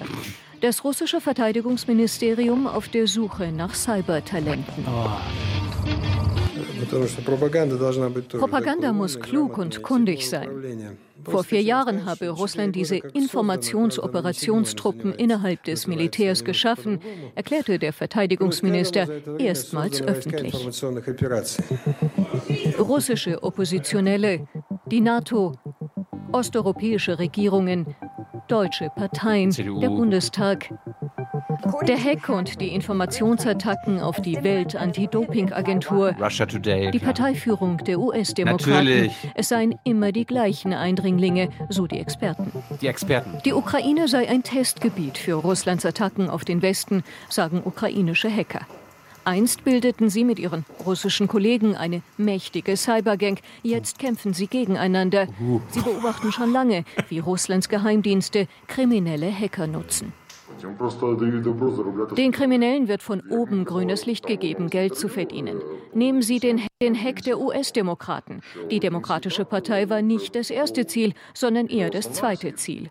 Wir haben gesehen, dass die gleichen Jungs zuvor auf PayPal und die Bank of America zielten. Nur durch jahrelange Spurensuche kann die Identität der Täter bestimmt werden. Von aktuell 17.000 Hackergruppen können die FireEye-Experten nur 30 bis 50 Gruppen sicher zuordnen. Russen, aber alles Russen. Alter. Ja, es ist wirklich. Also ich meine, jeder weiß, wie die Russen das so ein bisschen machen, dass sie sich nämlich naja, wenn da jemand mit Hackertalent auffällt, nicht Russland schadet, sondern anderen Ländern, wie zum Beispiel Amerika oder so, dann lassen die da mal fünf Grade sein, ja, vor Gericht, sofern es überhaupt dazu kommt. Oder lassen die gleich für sich arbeiten. Aber in Amerika ist das staatlich organisiert, ja, da sitzen zehntausende Mathematiker äh, einfach zusammen und hacken die Welt, machen alles kaputt und so weiter. Und jetzt hat man diese Woche, in der das hier zum Thema ist, und es ist einfach, es, es sind mal wieder die bösen Russen schuld. Also es ist einfach, ich finde es unglaublich. Das ist überhaupt ich kein Journalismus, das ist Stimmungsmache. Ich finde es auch toll, dass sie nur diesen einen französischen Experten haben, der meint, das waren die Russen. Ja? Das ist wahrscheinlich derselbe Experte, den Theo Koll vor ein paar Wochen gefunden hat. Ja. Ja, vor allem dieses anekdotische Erzählen von, naja, das ist halt so und äh, es gab ja diesen Vorfall und irgendwann ist man auch müde, immer wieder die gleichen Geschichten zu hören. Ja, damals wurde die, die, die, russisch, äh, die französischen Medien gehackt und ja, damals hat jemand äh, das E-Mail-Passwort von John Podesta abgegriffen und es passt, es passt alles zusammen. Und der Fall Lisa und so, weißt du? so. Mm, Russia Today. Also ich finde das alles schrecklich, das darf alles gar nicht sein. So. Das soll nicht heißen, liebe Hörer, das soll nicht heißen, dass wir äh, meinen, die Russen machen nichts, sie sind unschuldig. Nein. Es, ja. Was wir, wo, worüber wir uns aufregen, ist, dass wir ne, einen äußeren Feind brauchen, ja. offenbar brauchen, und der ist jetzt lustigerweise äh, in Sachen Hacking und Cyberangriffe der böse Russe. Ja, aber wenn Trump dasteht und sagt, na, da haben wir eins gemeinsam, Frau Merkel, du wurdest von Obama abgehört und ich auch, dann lacht halt die ganze Welt, ja? Das ist dann einfach, komm hier, wir erklären euch nochmal, wie böse die Russen sind. Es ist äh, schrecklich. Ich lehne das ab. Das ist wirklich Fake News. Ich bin außer mir. Ingo Zambaroni hat hier noch einen lustigen Clip zum Thema. Äh, es geht um Heiko Maas komisches Gesetz. Wir hören noch mal kurz rein. Schon im Alltag ist es außerordentlich schwer, im Internet für Recht und Ordnung zu sorgen. Mhm. Vor allem in den sozialen Netzwerken bedrohen Hass und Häme, Beleidigungen und Lügen die Freiheit des Netzes. Freiwillig scheinen die Betreiberfirmen oft unwillig auf ihren Seiten strafbare Kommentare und Bilder zu löschen. Nun will der Bundesjustizminister sie mit einem strikten Regelwerk dazu zwingen, damit Hass und Verleumdung verschwinden. Ja, muss so ungefähr das beschissenste Gesetz sein, das Herr Maas jemals vorgestellt hat. Es wurde in keinem der Podcasts, die sowas behandeln, äh, irgendwie auch nur ansatzweise gut gefunden oder gelobt. Äh, Ulf Burmeier geht ja so weit zu sagen, da ich die Leute, ein paar Leute kenne, die im Justizministerium arbeiten, verstehe ich nicht, wie das sein kann. Ich würde jetzt anschließen, das ist politische Sabotage. Warum auch immer. Hm. Facebook darf hier weitermachen, was es will. Äh, Heiko Maas interessiert sich sowieso nicht dafür, weil ist schon im Wahlkampfmodus, der setzt es eh nicht drauf an. Also das ist ein typischer Gesetzesvorschlag, der jetzt so lange beredet werden muss, dass da wahrscheinlich schon die äh, Bundestagswahl 2027 stattfindet oder so, bis da irgendwann mal die 600.000 Fragen, die da offen sind, durchgeklärt werden. Mhm. CeBIT-Berichterstattung lassen wir auch weg. Kümmern wir uns mal um eine andere technische Angelegenheit. Autos. Ingo Zambaroni ist berühmt in diesem Podcast für Anmoderation literarischer, prosaischer, epischer Art. Wenn jetzt das Thema Auto, die Geschichte des Autos zum Thema wird, dann kann sich selbst Ingo Zambaroni noch einmal steigern. Manchmal denkt man sich, hm, hat er diesen Film jetzt eigentlich für die Tagesthemen produziert oder ist das der Werbefilm der Audi- und VW-Zentrale, wenn man da unten reingeht und am großen Bildschirm vorbeiläuft, wie bei Westworld, ja, dass man kurz eingesogen wird in die Atmosphäre dieses Hauses und nicht welche Waren es herstellt, sondern welche Wunder es vollbringt. Also Ingo Zamparoni moderierte mal zum Diesel und er schreitet dabei die große Leinwand, die er hat, ab und zeigt uns verschiedene wunderbare Automodelle. Zum endgültigen Durchbruch verhalf dem Dieselmotor zunächst in den 70er Jahren der zuverlässige Strich 8 von Mercedes, buchstäblich ein Dauerbrenner. Dann steigerten Autobauer wie Audi mit der Direkteinspritzung beim Turbodiesel die Leistungskraft und den Sexappeal des Motors. Oh, Sexappeal. Deutschland wurde Dieselland. Wow. Doch der Abgasskandal bei VW, der zeigte, dass Diesel wesentlich mehr Schadstoffe ausstoßen als angenommen, verunsichert die Kunden. Verunsichert. Hm. Der Sexappeal des Diesel, leider jetzt in Mitleidenschaft gezogen, einer kleinen Abgasskandals, der nicht die Bürger vergiftet, sondern die Kunden verunsichert. Ob der, ob der sexy Ingo auch noch einen sexy Diesel fährt? Ich weiß, was Ingo für ein Auto fährt, nämlich einen Mercedes. Es gibt einen sehr lustigen Clip, in dem Jens Riewer mit seinem Handy oben am Fenster steht und unten gibt es eine Parklücke und dann kommt Ingo Zamparoni eingefahren und parkt so schief ein und braucht dafür auch drei Versuche. Der fährt so ein weißes Sportcoupé von Mercedes, weißt du, so einen etwas kürzeren, stärkeren. Und dann äh, dreht Jens Riewer das, die Kamera wieder auf sich und fragt mit seiner Tagesschaustimme, was macht der Ingo da? Also es ist wirklich. Falls es jemand weiß, äh, ist Ingo Zamperoni eigentlich auch als, als freier Mitarbeiter bei der Tagesthemen engagiert? Nee, die machen das Klaus anders. Kleber? Bei den Tagesthemen sind alle festangestellt, das gibt es wirklich nur im ZDF und dann auch in dem Falle dann Klaus Kleber im Besonderen. Das heißt, Ingo bekommt jetzt keine 500, 600, 700.000 Nee, nee, Euro nee, pro Jahr. nee. Das ist, das ist wirklich eine Klaus Kleber-Sache. Ein Alleinstellungsmerkmal.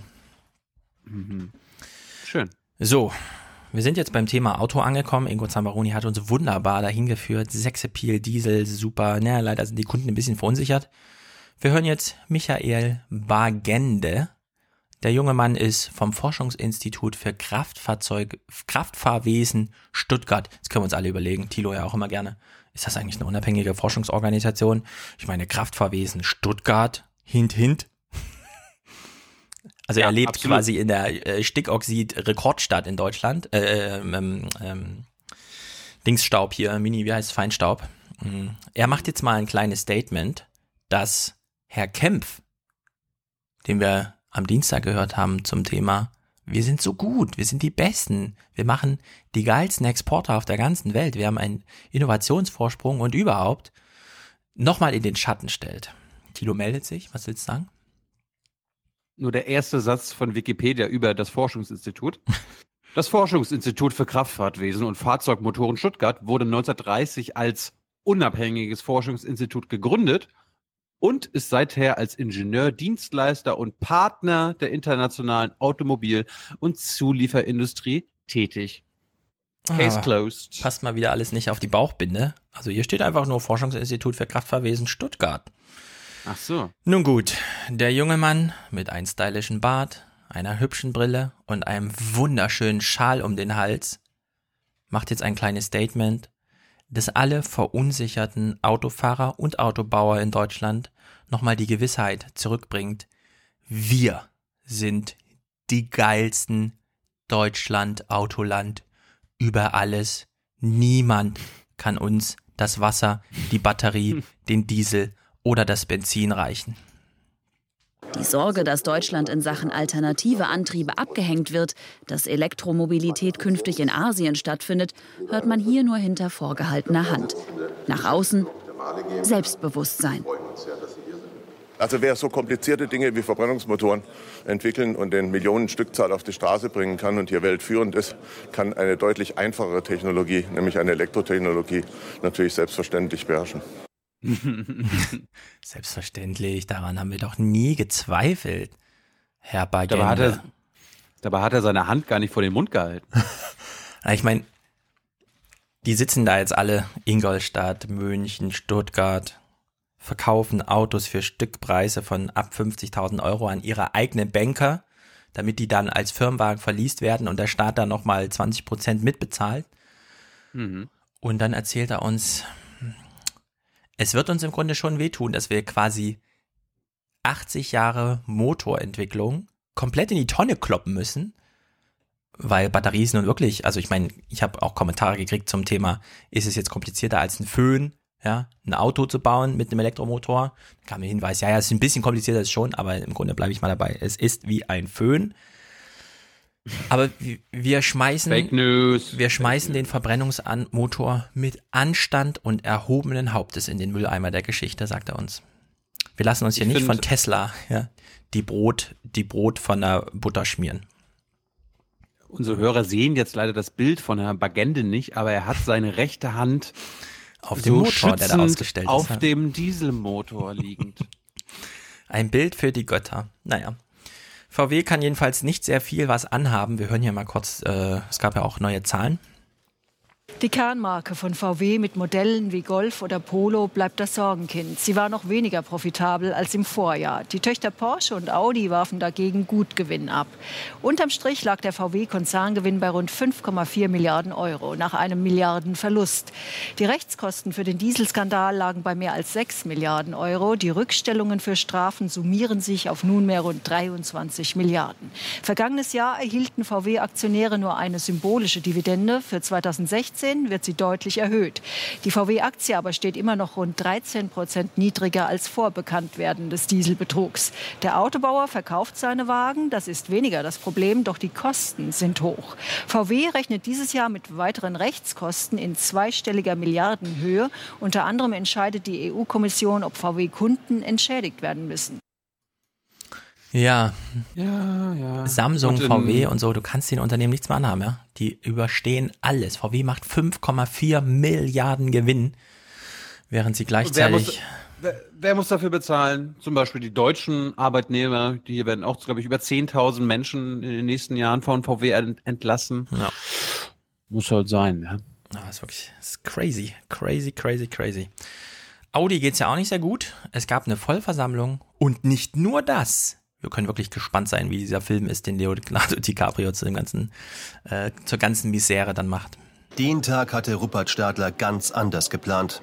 Der Audi-Chef wollte auf der Jahrespressekonferenz zuversichtlich in die Zukunft blicken, doch die Vergangenheit hat ihn eingeholt. Bereits um 7 Uhr waren Staatsanwälte und Polizeibeamte angerückt, ausgerechnet heute Hausdurchsuchungen der Firmenzentrale in Ingolstadt. Ja, am Tag der Vollversammlung. Und Geil, Ich meine, der Stadler. geil. Thilo kann ja mal die Wikipedia-Seite von Herrn Stadler aufrufen. Mhm. Er ist quasi überall Aufsichtsrat, Vorstandsmitglied, bla bla und so weiter. Also wirklich überall, ja. Alle Namen, Porsche, SE, VW, Audi und so, überall dabei. Und dann findet gleichzeitig zur Vollversammlung, wo er, ich meine, es ist für alle Unternehmen jetzt schwierig, da durch die Misere zu kommen, eine Razzia, ja, also alle Journalisten, denen er gegenübersteht, äh, alle im Raum wissen im Grunde, ja, jetzt läuft doch gerade die Razzia da. Und er macht noch so Witze irgendwie, ja, meine Frau hat mich noch nicht angerufen, aber ich habe auch schon mitbekommen, dass da gerade eine Razzia stattfindet. Alle Hinweise, die dazu führen könnten, dass überhaupt so Razzien stattfinden, wenn auch an so theatralisch ausgesuchten Tagen, ja, kamen aus Amerika. Gegenüber US-Justizbehörden hatte der Mutterkonzern VW im Januar viele Details des Betrugs zugegeben. In dem sogenannten Statement of Facts wird mehrfach auch Audi genannt. Entscheidende Hinweise für Ermittler kommen immer wieder aus den USA. Gegenüber der US-Justiz haben Kronzeugen ausgesagt, interne Dokumente belasten auch Audi-Manager. Ja, großartig. Hm. Äh, wir haben eine deutsche Regierung, wir haben eine deutsche Justiz, wir haben deutsche Unternehmen. Nichts passiert. Dann werden in Amerika drei Leute äh, festgenommen und zack, ja, hast du einen riesen Fall aufgedröselt. Also irgendwas stimmt mit der deutschen Justiz auch nicht so richtig. Sie scheint da den einen oder anderen Zugang nicht zu haben, den die Amerikaner dann wieder haben. Warum dieser Film von Leonardo DiCaprio einfach so spektakulär gut werden wird, hören wir jetzt nochmal. Es gibt tatsächlich auch in Deutschland den einen oder anderen, wie soll man sagen, Informations, die eine oder andere Informationsquelle, die äh, solche Prozesse wie die gegen Herr Stadler ähm, am Blubbern halten. Zum Beispiel vor Arbeitsgerichten. Stadler wird schwer belastet. Ulrich Weiß, der ehemalige Leiter der Dieselmotorenentwicklung in Neckarsulm, klagt derzeit gegen seine Kündigung bei Audi. In dem Arbeitsgerichtsprozess legte er Dokumente vor, die beweisen sollen, dass Stadler schon 2012 über den Betrug informiert war. Ja, hätte er ihn mal lieber nicht gefeuert. Ups. Weil jetzt Ups. sitzt er vor Gericht, hat seinen alten Arbeitgeber als Gegner und findet noch den ein oder anderen DIN A4-Zettel, der bei VW wussten wir, da gibt es äh, gute Firewalls, äh, die hat es da wohl bei Audi nicht so gegeben. Aber es sind tatsächlich ja alle Autofirmen irgendwie betroffen. Ne? Also in der Hinsicht, äh, niemand ist mehr sicher, vor allem nicht vor den Drehbuchautoren. Also ich bin wirklich super gespannt. naja, das war jedenfalls die vergangene Nachrichtenwoche. Mm. Wir haben nichts weiter übersehen, was relevant wäre. So, wir machen nochmal einen kurzen Schwenk nach Amerika, denn letzte Woche ist was journalistisch Einzigartiges, was Großartiges passiert. ähm, das Thema war Donald Trumps Steuererklärungen, ne? wo Stefan immer sagt, so ja, wen interessiert das eigentlich? Ich sage immer mich. Da steht die Wahrheit sollte- drin. Ja, ich glaube, das wäre die größte Enttäuschung aller Zeiten, wenn man da wirklich mal reingucken könnte. In alles. Tja, aber Es gibt guten, krassen Journalismus in Amerika, nämlich in Form von Rachel Maddow, die, das Gesicht von MSNBC, dem, dem Oppositionskanal, dem Widerstandskanal in Amerika. Und die hat letzte Woche was Wahnsinniges. Sie ist was die unerträglichste Person. Also, so wie sie immer redet. Das ist wirklich eine Ich mochte- Hochnäsigkeit. Ich mochte sie früher, also so vor fünf, sechs Jahren habe ich sie gerne geguckt, äh, jetzt gar nicht mehr und ähm, ich versuche mal zu verstecken, was ich jetzt im Nachhinein denke, aber ähm, du musst dir das so vorstellen. Das war am 14. März ihre Sendung. Ein Tag vorher hat sie geteased, wir haben die Steuererklärung von Donald Trump von 2005 als allererste. Ne? Es wurde ja immer, Yay! Der, der Stand war ja, Donald Trumps Steuererklärungen sind, sind nicht einsehbar. Nirgendwo hat er die veröffentlicht. Und außerdem war das Meme, ja, dass Donald Trump gar keine Steuern gezahlt hat, weil er ja nur miese macht oder so weiter. Und er hat noch nie ein Cent Ja, dieses eine Jahr, oder- in dem er oder 900, Bundes- 900 Ja, Millionen oder Miese und das rechnet da rückwirkend alles gut, ja. Genau, also, also das war ja im Wahlkampf über das Meme, der hat nie Steuern bezahlt. So Mhm. wie ihr alle normale Steuern bezahlt, hat er das nie gemacht. So, und jetzt hat Rachel Maddow, die haben da Stunden, Tage lang Werbung gemacht. Ja, wir haben da Breaking News, Breaking News, Breaking News. Gut, dann fangen wir mal an. Die Sendung hat so an dem Tag angefangen. Ich Du musst dir vorstellen, normalerweise hat so eine Sendung vielleicht eine Million Zuschauer am Abend und das, die, die Quoten waren groß, waren riesig, weil Rachel Maddow hat da, hat da Dokumente, der hat, die hat die Steuererklärung von 2005. Das muss krass sein. Gut, fangen wir mal an. Äh, die Sendung begann so. Sie leitet das mal ein.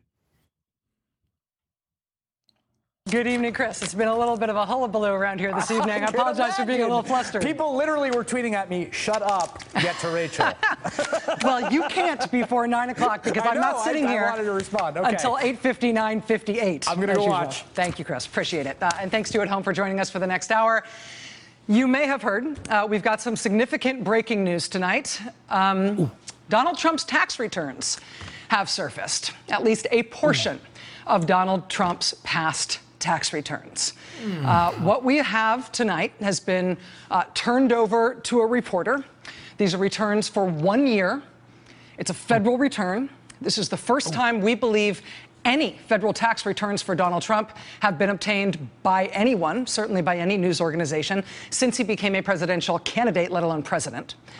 Um, I want to tell you that the way we got this document, the way we got this Trump tax return, is through David K. Johnston. David K. Johnston is a Pulitzer Prize winning investigative journalist. He's a specialist on tax issues and on financial reporting.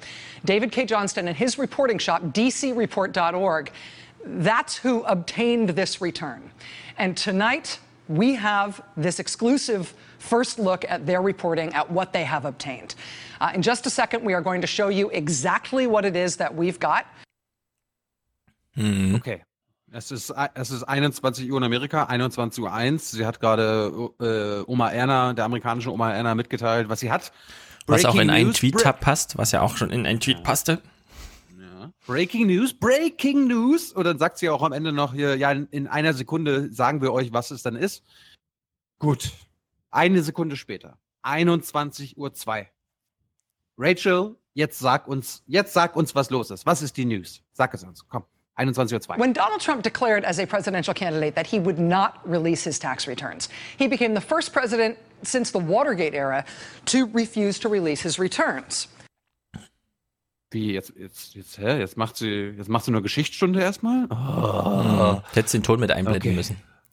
Wie lange hat sie geredet? Ah, Nochmal drei Minuten zum Das, das war jetzt drei Minuten. Okay. Okay, jetzt aber 21.05 Uhr, Stefan. Ne? Mhm. Nach fünf Minuten Intro, Breaking News, Breaking News, Breaking News, obwohl es noch gar keine Breaking News gab. Jetzt aber 21.05 Uhr, fünf Minuten in der Sendung. All right, the stated explanation here makes no sense. What's the real explanation? Well, choose your own adventure.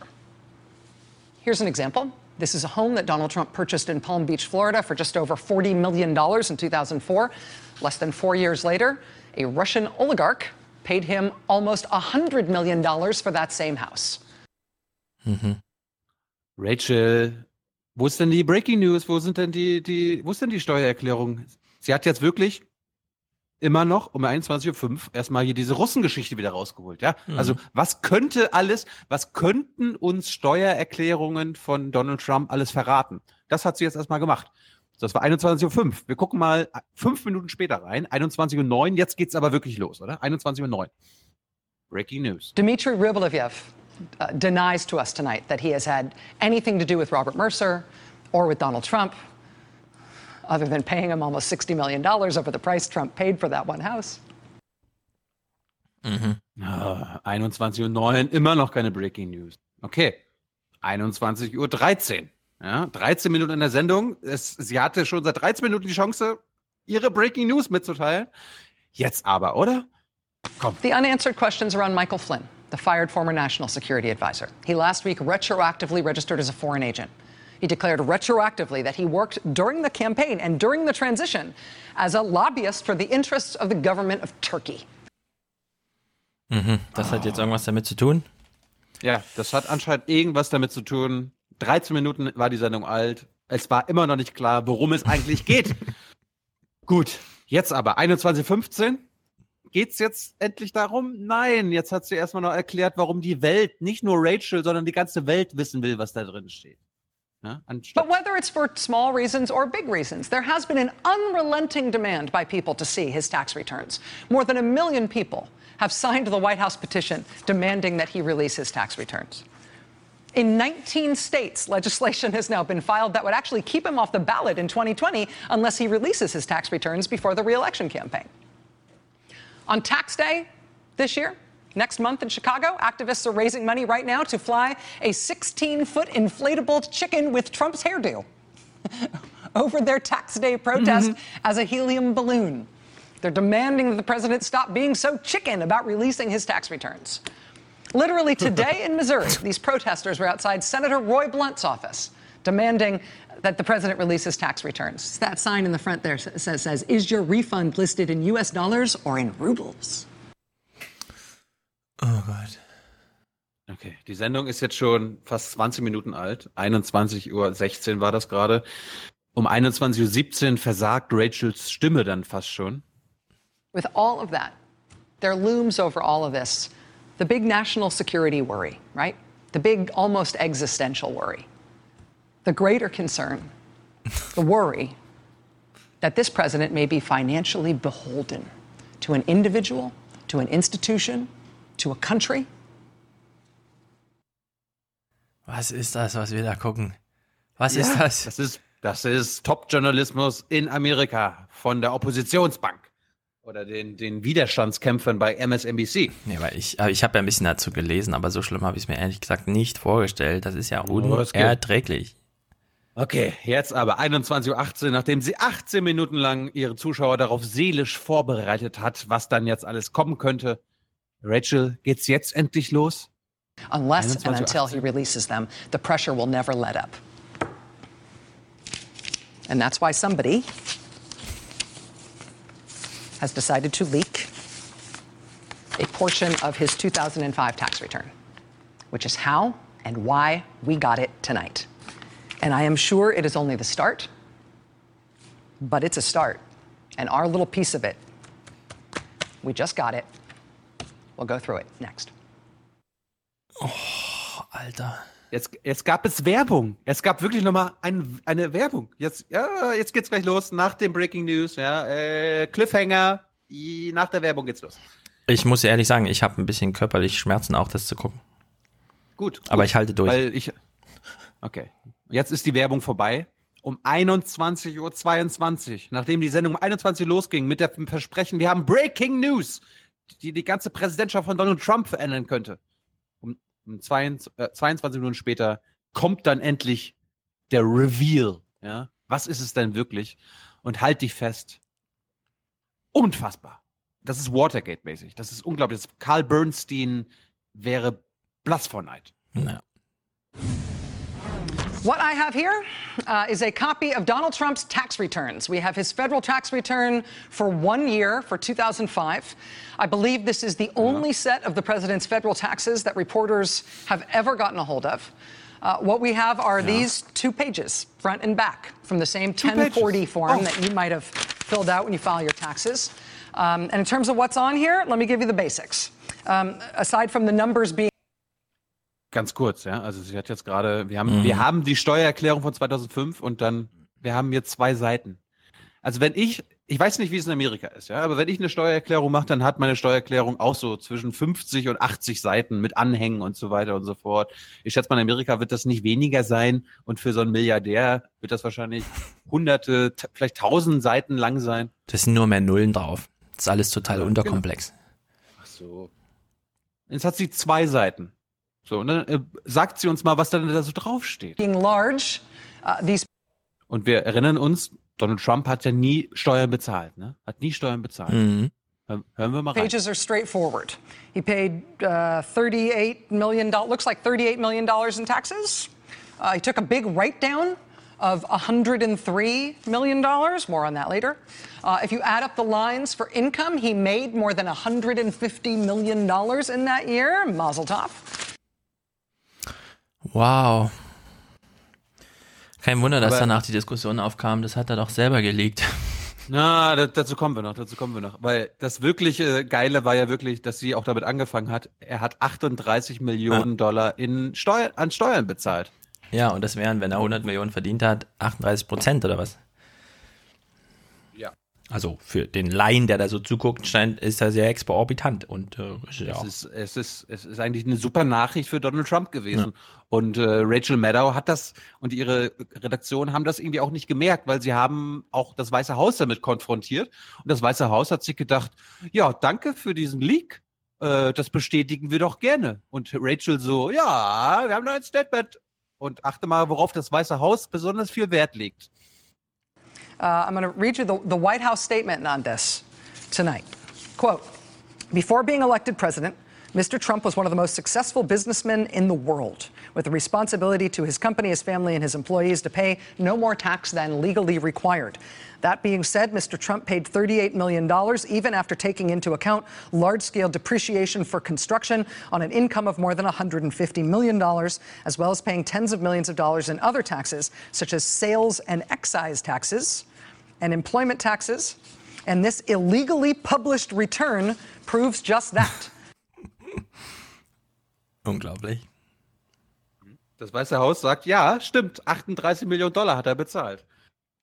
Wo die Redaktion von, Rich, von Rachel Maddow eigentlich schon auf die Idee hätte kommen müssen, naja, wenn das Weiße Haus das so locker flockig bestätigt, naja, von wem könnte denn das Leak gekommen sein?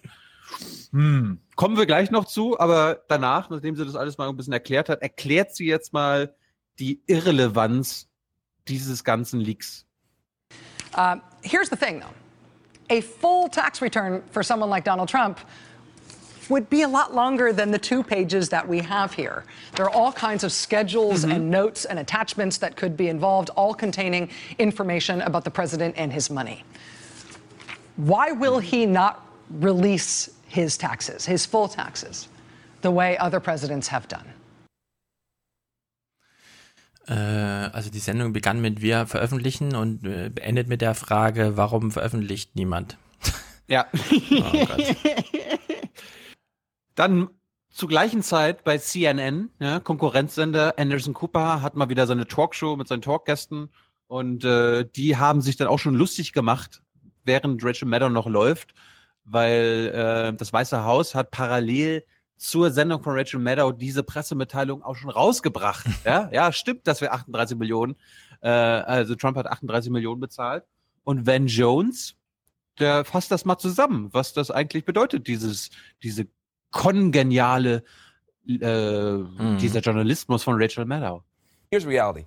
If all we get tonight is that Donald Trump paid $38 million to America's government, that's a good night for Donald Trump. I'm sorry. There's just really no way. Like, I was hoping and praying that it would show not only did he pay no taxes, he actually charged the government and got money back. I wanted something I could get excited and about. You know what, what you wanted is that he was paid in rubles. Exactly. Äh, erstaunlich zu sehen, dass CNN tatsächlich, so wie sie sich in Saturday Night Live darüber lustig gemacht haben, ein Sechs-Mann, ein Moderator-Panel und der Moderator steht auch in der Mitte und es ist auch Anderson Cooper äh, gemacht haben. Also genau mhm. das, worüber sich Saturday Night Live lustig macht, um eine Berichterstattung parallel in einem anderen Fernsehsender zu kommentieren. kein Wunder, dass die gesagt haben, ey, die Dunst, das ist ja eine absurd geile Frage, das würden wir hier nie machen. also. So, das war also währenddessen Rachel Maddow schon läuft, äh, haben sich die anderen Kollegen über ihre, ihre Sensationalismus äh, lustig gemacht. Und Rachel hat dann nochmal den Kollegen, der diese zwei Seiten geleakt bekommen hat, äh, im Studio gehabt. Und Herr Johnston äh, in seiner allerersten Antwort erklärt Rachel Maddow mal, wo könnte denn dieser Leak herkommen? First of all, congratulations on this this scoop. What can you tell us about how how you got these pages, how you got this document? Came in the mail over the transom, and there is absolutely nothing improper about journalists if you haven't solicited something. Uh, getting it over the transom. And by the way, let me point out it's entirely possible that Donald sent this to me. Donald Trump has, over the years, leaked all sorts of things. The uh, very sleazy girl on girl pictures of the First Lady in the New York Post may have come from Donald. The uh, front pages of the state tax returns that we had. Uh, that were sent to the New York Times and the New York Daily News last fall may have come from Donald. Donald has a long history of leaking material about himself when he thinks it's in his interests. Um, do you believe, do we have reason to believe that those documents that you just described there were leaked by him, or is it just a possibility? It, it's a possibility, and it, it, could have been leaked by someone at his direction. Mm-hmm. But with Donald, you know, you never know. Donald creates his own reality, and uh, he he says things that aren't true. He says things and then denies he said them. He lives in this world that isn't the world of you, and, where you and I live, of verifiable facts. So yes, I think I have to include that in the list of possibilities of where it came from. Mm-hmm. Mm-hmm. Das heißt, die, der, der Typ, der Typ, der Rachel Maddow dieses Zeug gegeben hat, sagt auch on air, naja, das könnte auch von Trump selbst Ja, wir sind sein, ja, ne? wir sind ja instrumentalisiert worden. Hm, sorry. Ich meine, das muss man, das muss man unseren Hörern auch nochmal verdeutlichen. Angenommen, die ARD kündigt heute an, morgen gibt es einen Brennpunkt. Wir haben exklusives Material über Martin Schulz. Ja, was der alles äh, Schlimmes gemacht hat in seinen Steuern. In Würselen. Und dann geht der Brennpunkt los und äh, nach der Tagesschau um 20.15 Uhr. Dann wird erstmal 20 Minuten Hintergrundbericht erstattet. Und Würselen. dann um 20 Uhr- um 20.35 Uhr wird dann gesagt, äh, ja, also wir haben hier eine Seite von seiner Steuererklärung von 1998 und äh, die könnte, die könnte aussagekräftig sein, aber wir haben halt nicht die ganze Steuererklärung. Darum, Mhm. sorry. Und das wurde halt so gehypt und das wurde, da wurde sich letzte Woche auf allen Kanälen lustig drüber gemacht. Rachel Maddow, das war, glaube ich, die, das größte journalistische Desaster von Rachel Maddow in ihrer Karriere. Und man kann sich online angucken, alle möglichen Comedians und auch andere Medienmacher haben sich darüber lustig gemacht. Ich finde, Stephen Colbert hat es am allerbesten gemacht und hat das mal in seiner Art und Weise zusammengefasst. Wir gucken jetzt mal die Rachel Colbert Show.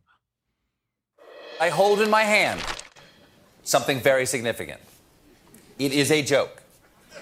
A joke that we have confirmed has been heard by Donald Trump. We believe this is the first time any joke connected with Donald Trump has been released. This is an old joke from before he was president. We've obtained this joke legally. The First Amendment gives us the right to tell this joke. This, this piece of paper I hold in my hand, the part facing me with the words that you can't see. This is the document with the joke. The joke in question. Why did the chicken. But first, a word on chickens.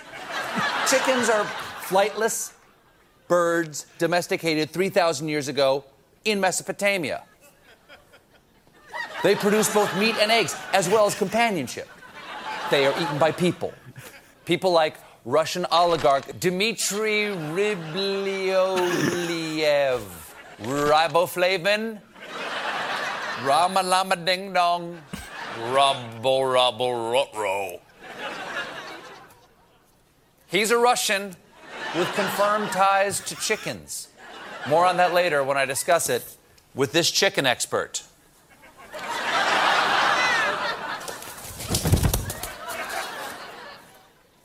But back to the joke. Why did the chicken cross the road? Okay, what are roads? Why do we need them? Do tax dollars pay for roads? They do. What can be a road? Is it a highway? Is it a road? Is it a track, a via, a tollway? a thoroughfare or a public way traveled by foot, cart, car, truck, bus, bicycle, and of course, other. And where is this road crossing chicken going? Mar-a-Lago? Is it going to Russia to be chicken Kiev? These are important questions I will be answering.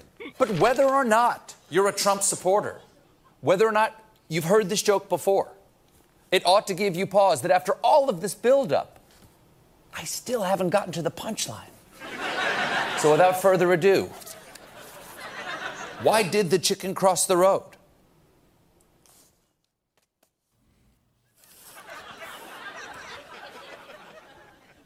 The answer right after this break. Ja. Es ist schrecklich. Aber da kann man mal sehen, wie, wie tief man noch so sinken kann in so einem ohnehin schon etwas äh, grenzwertigen Medium. Und es wurde, dieser Reinfall, dieses Debakel von Rachel Maddow wurde mit Gerald Giraldo verglichen. Und das habe ich vorher auch nicht gewusst, dass der sich mal richtig blamiert hat, nämlich in Mitte der 80er. Und da ging es darum, dass er eine Live-Sendung gemacht hat. Nämlich in Chicago wurde Al Capones Vault gefunden. Der Vault, äh, was heißt das auf Deutsch? Äh, der, der, der Kammersarg. Äh, Die der Panzerschrank. Der Panzerschrank. Und äh, der wurde quasi live im Fernsehen geöffnet. Die haben sich das exklusive Recht dazu äh, besorgt und anstatt das quasi dokumentarisch oder einen Bericht zu machen, nein, es musste live aufgemacht werden und dann mit den Zuschauern zusammen entdeckt werden, was da dann so drin ist. Und ich habe das, ich habe einen Clip auf YouTube gefunden, wie das damals abgelaufen ist. Und wir gucken da mal rein. The idea was to open the vault on live international television. I'm Geraldo Rivera, and you're about to witness a live television event. A massive concrete vault has been discovered.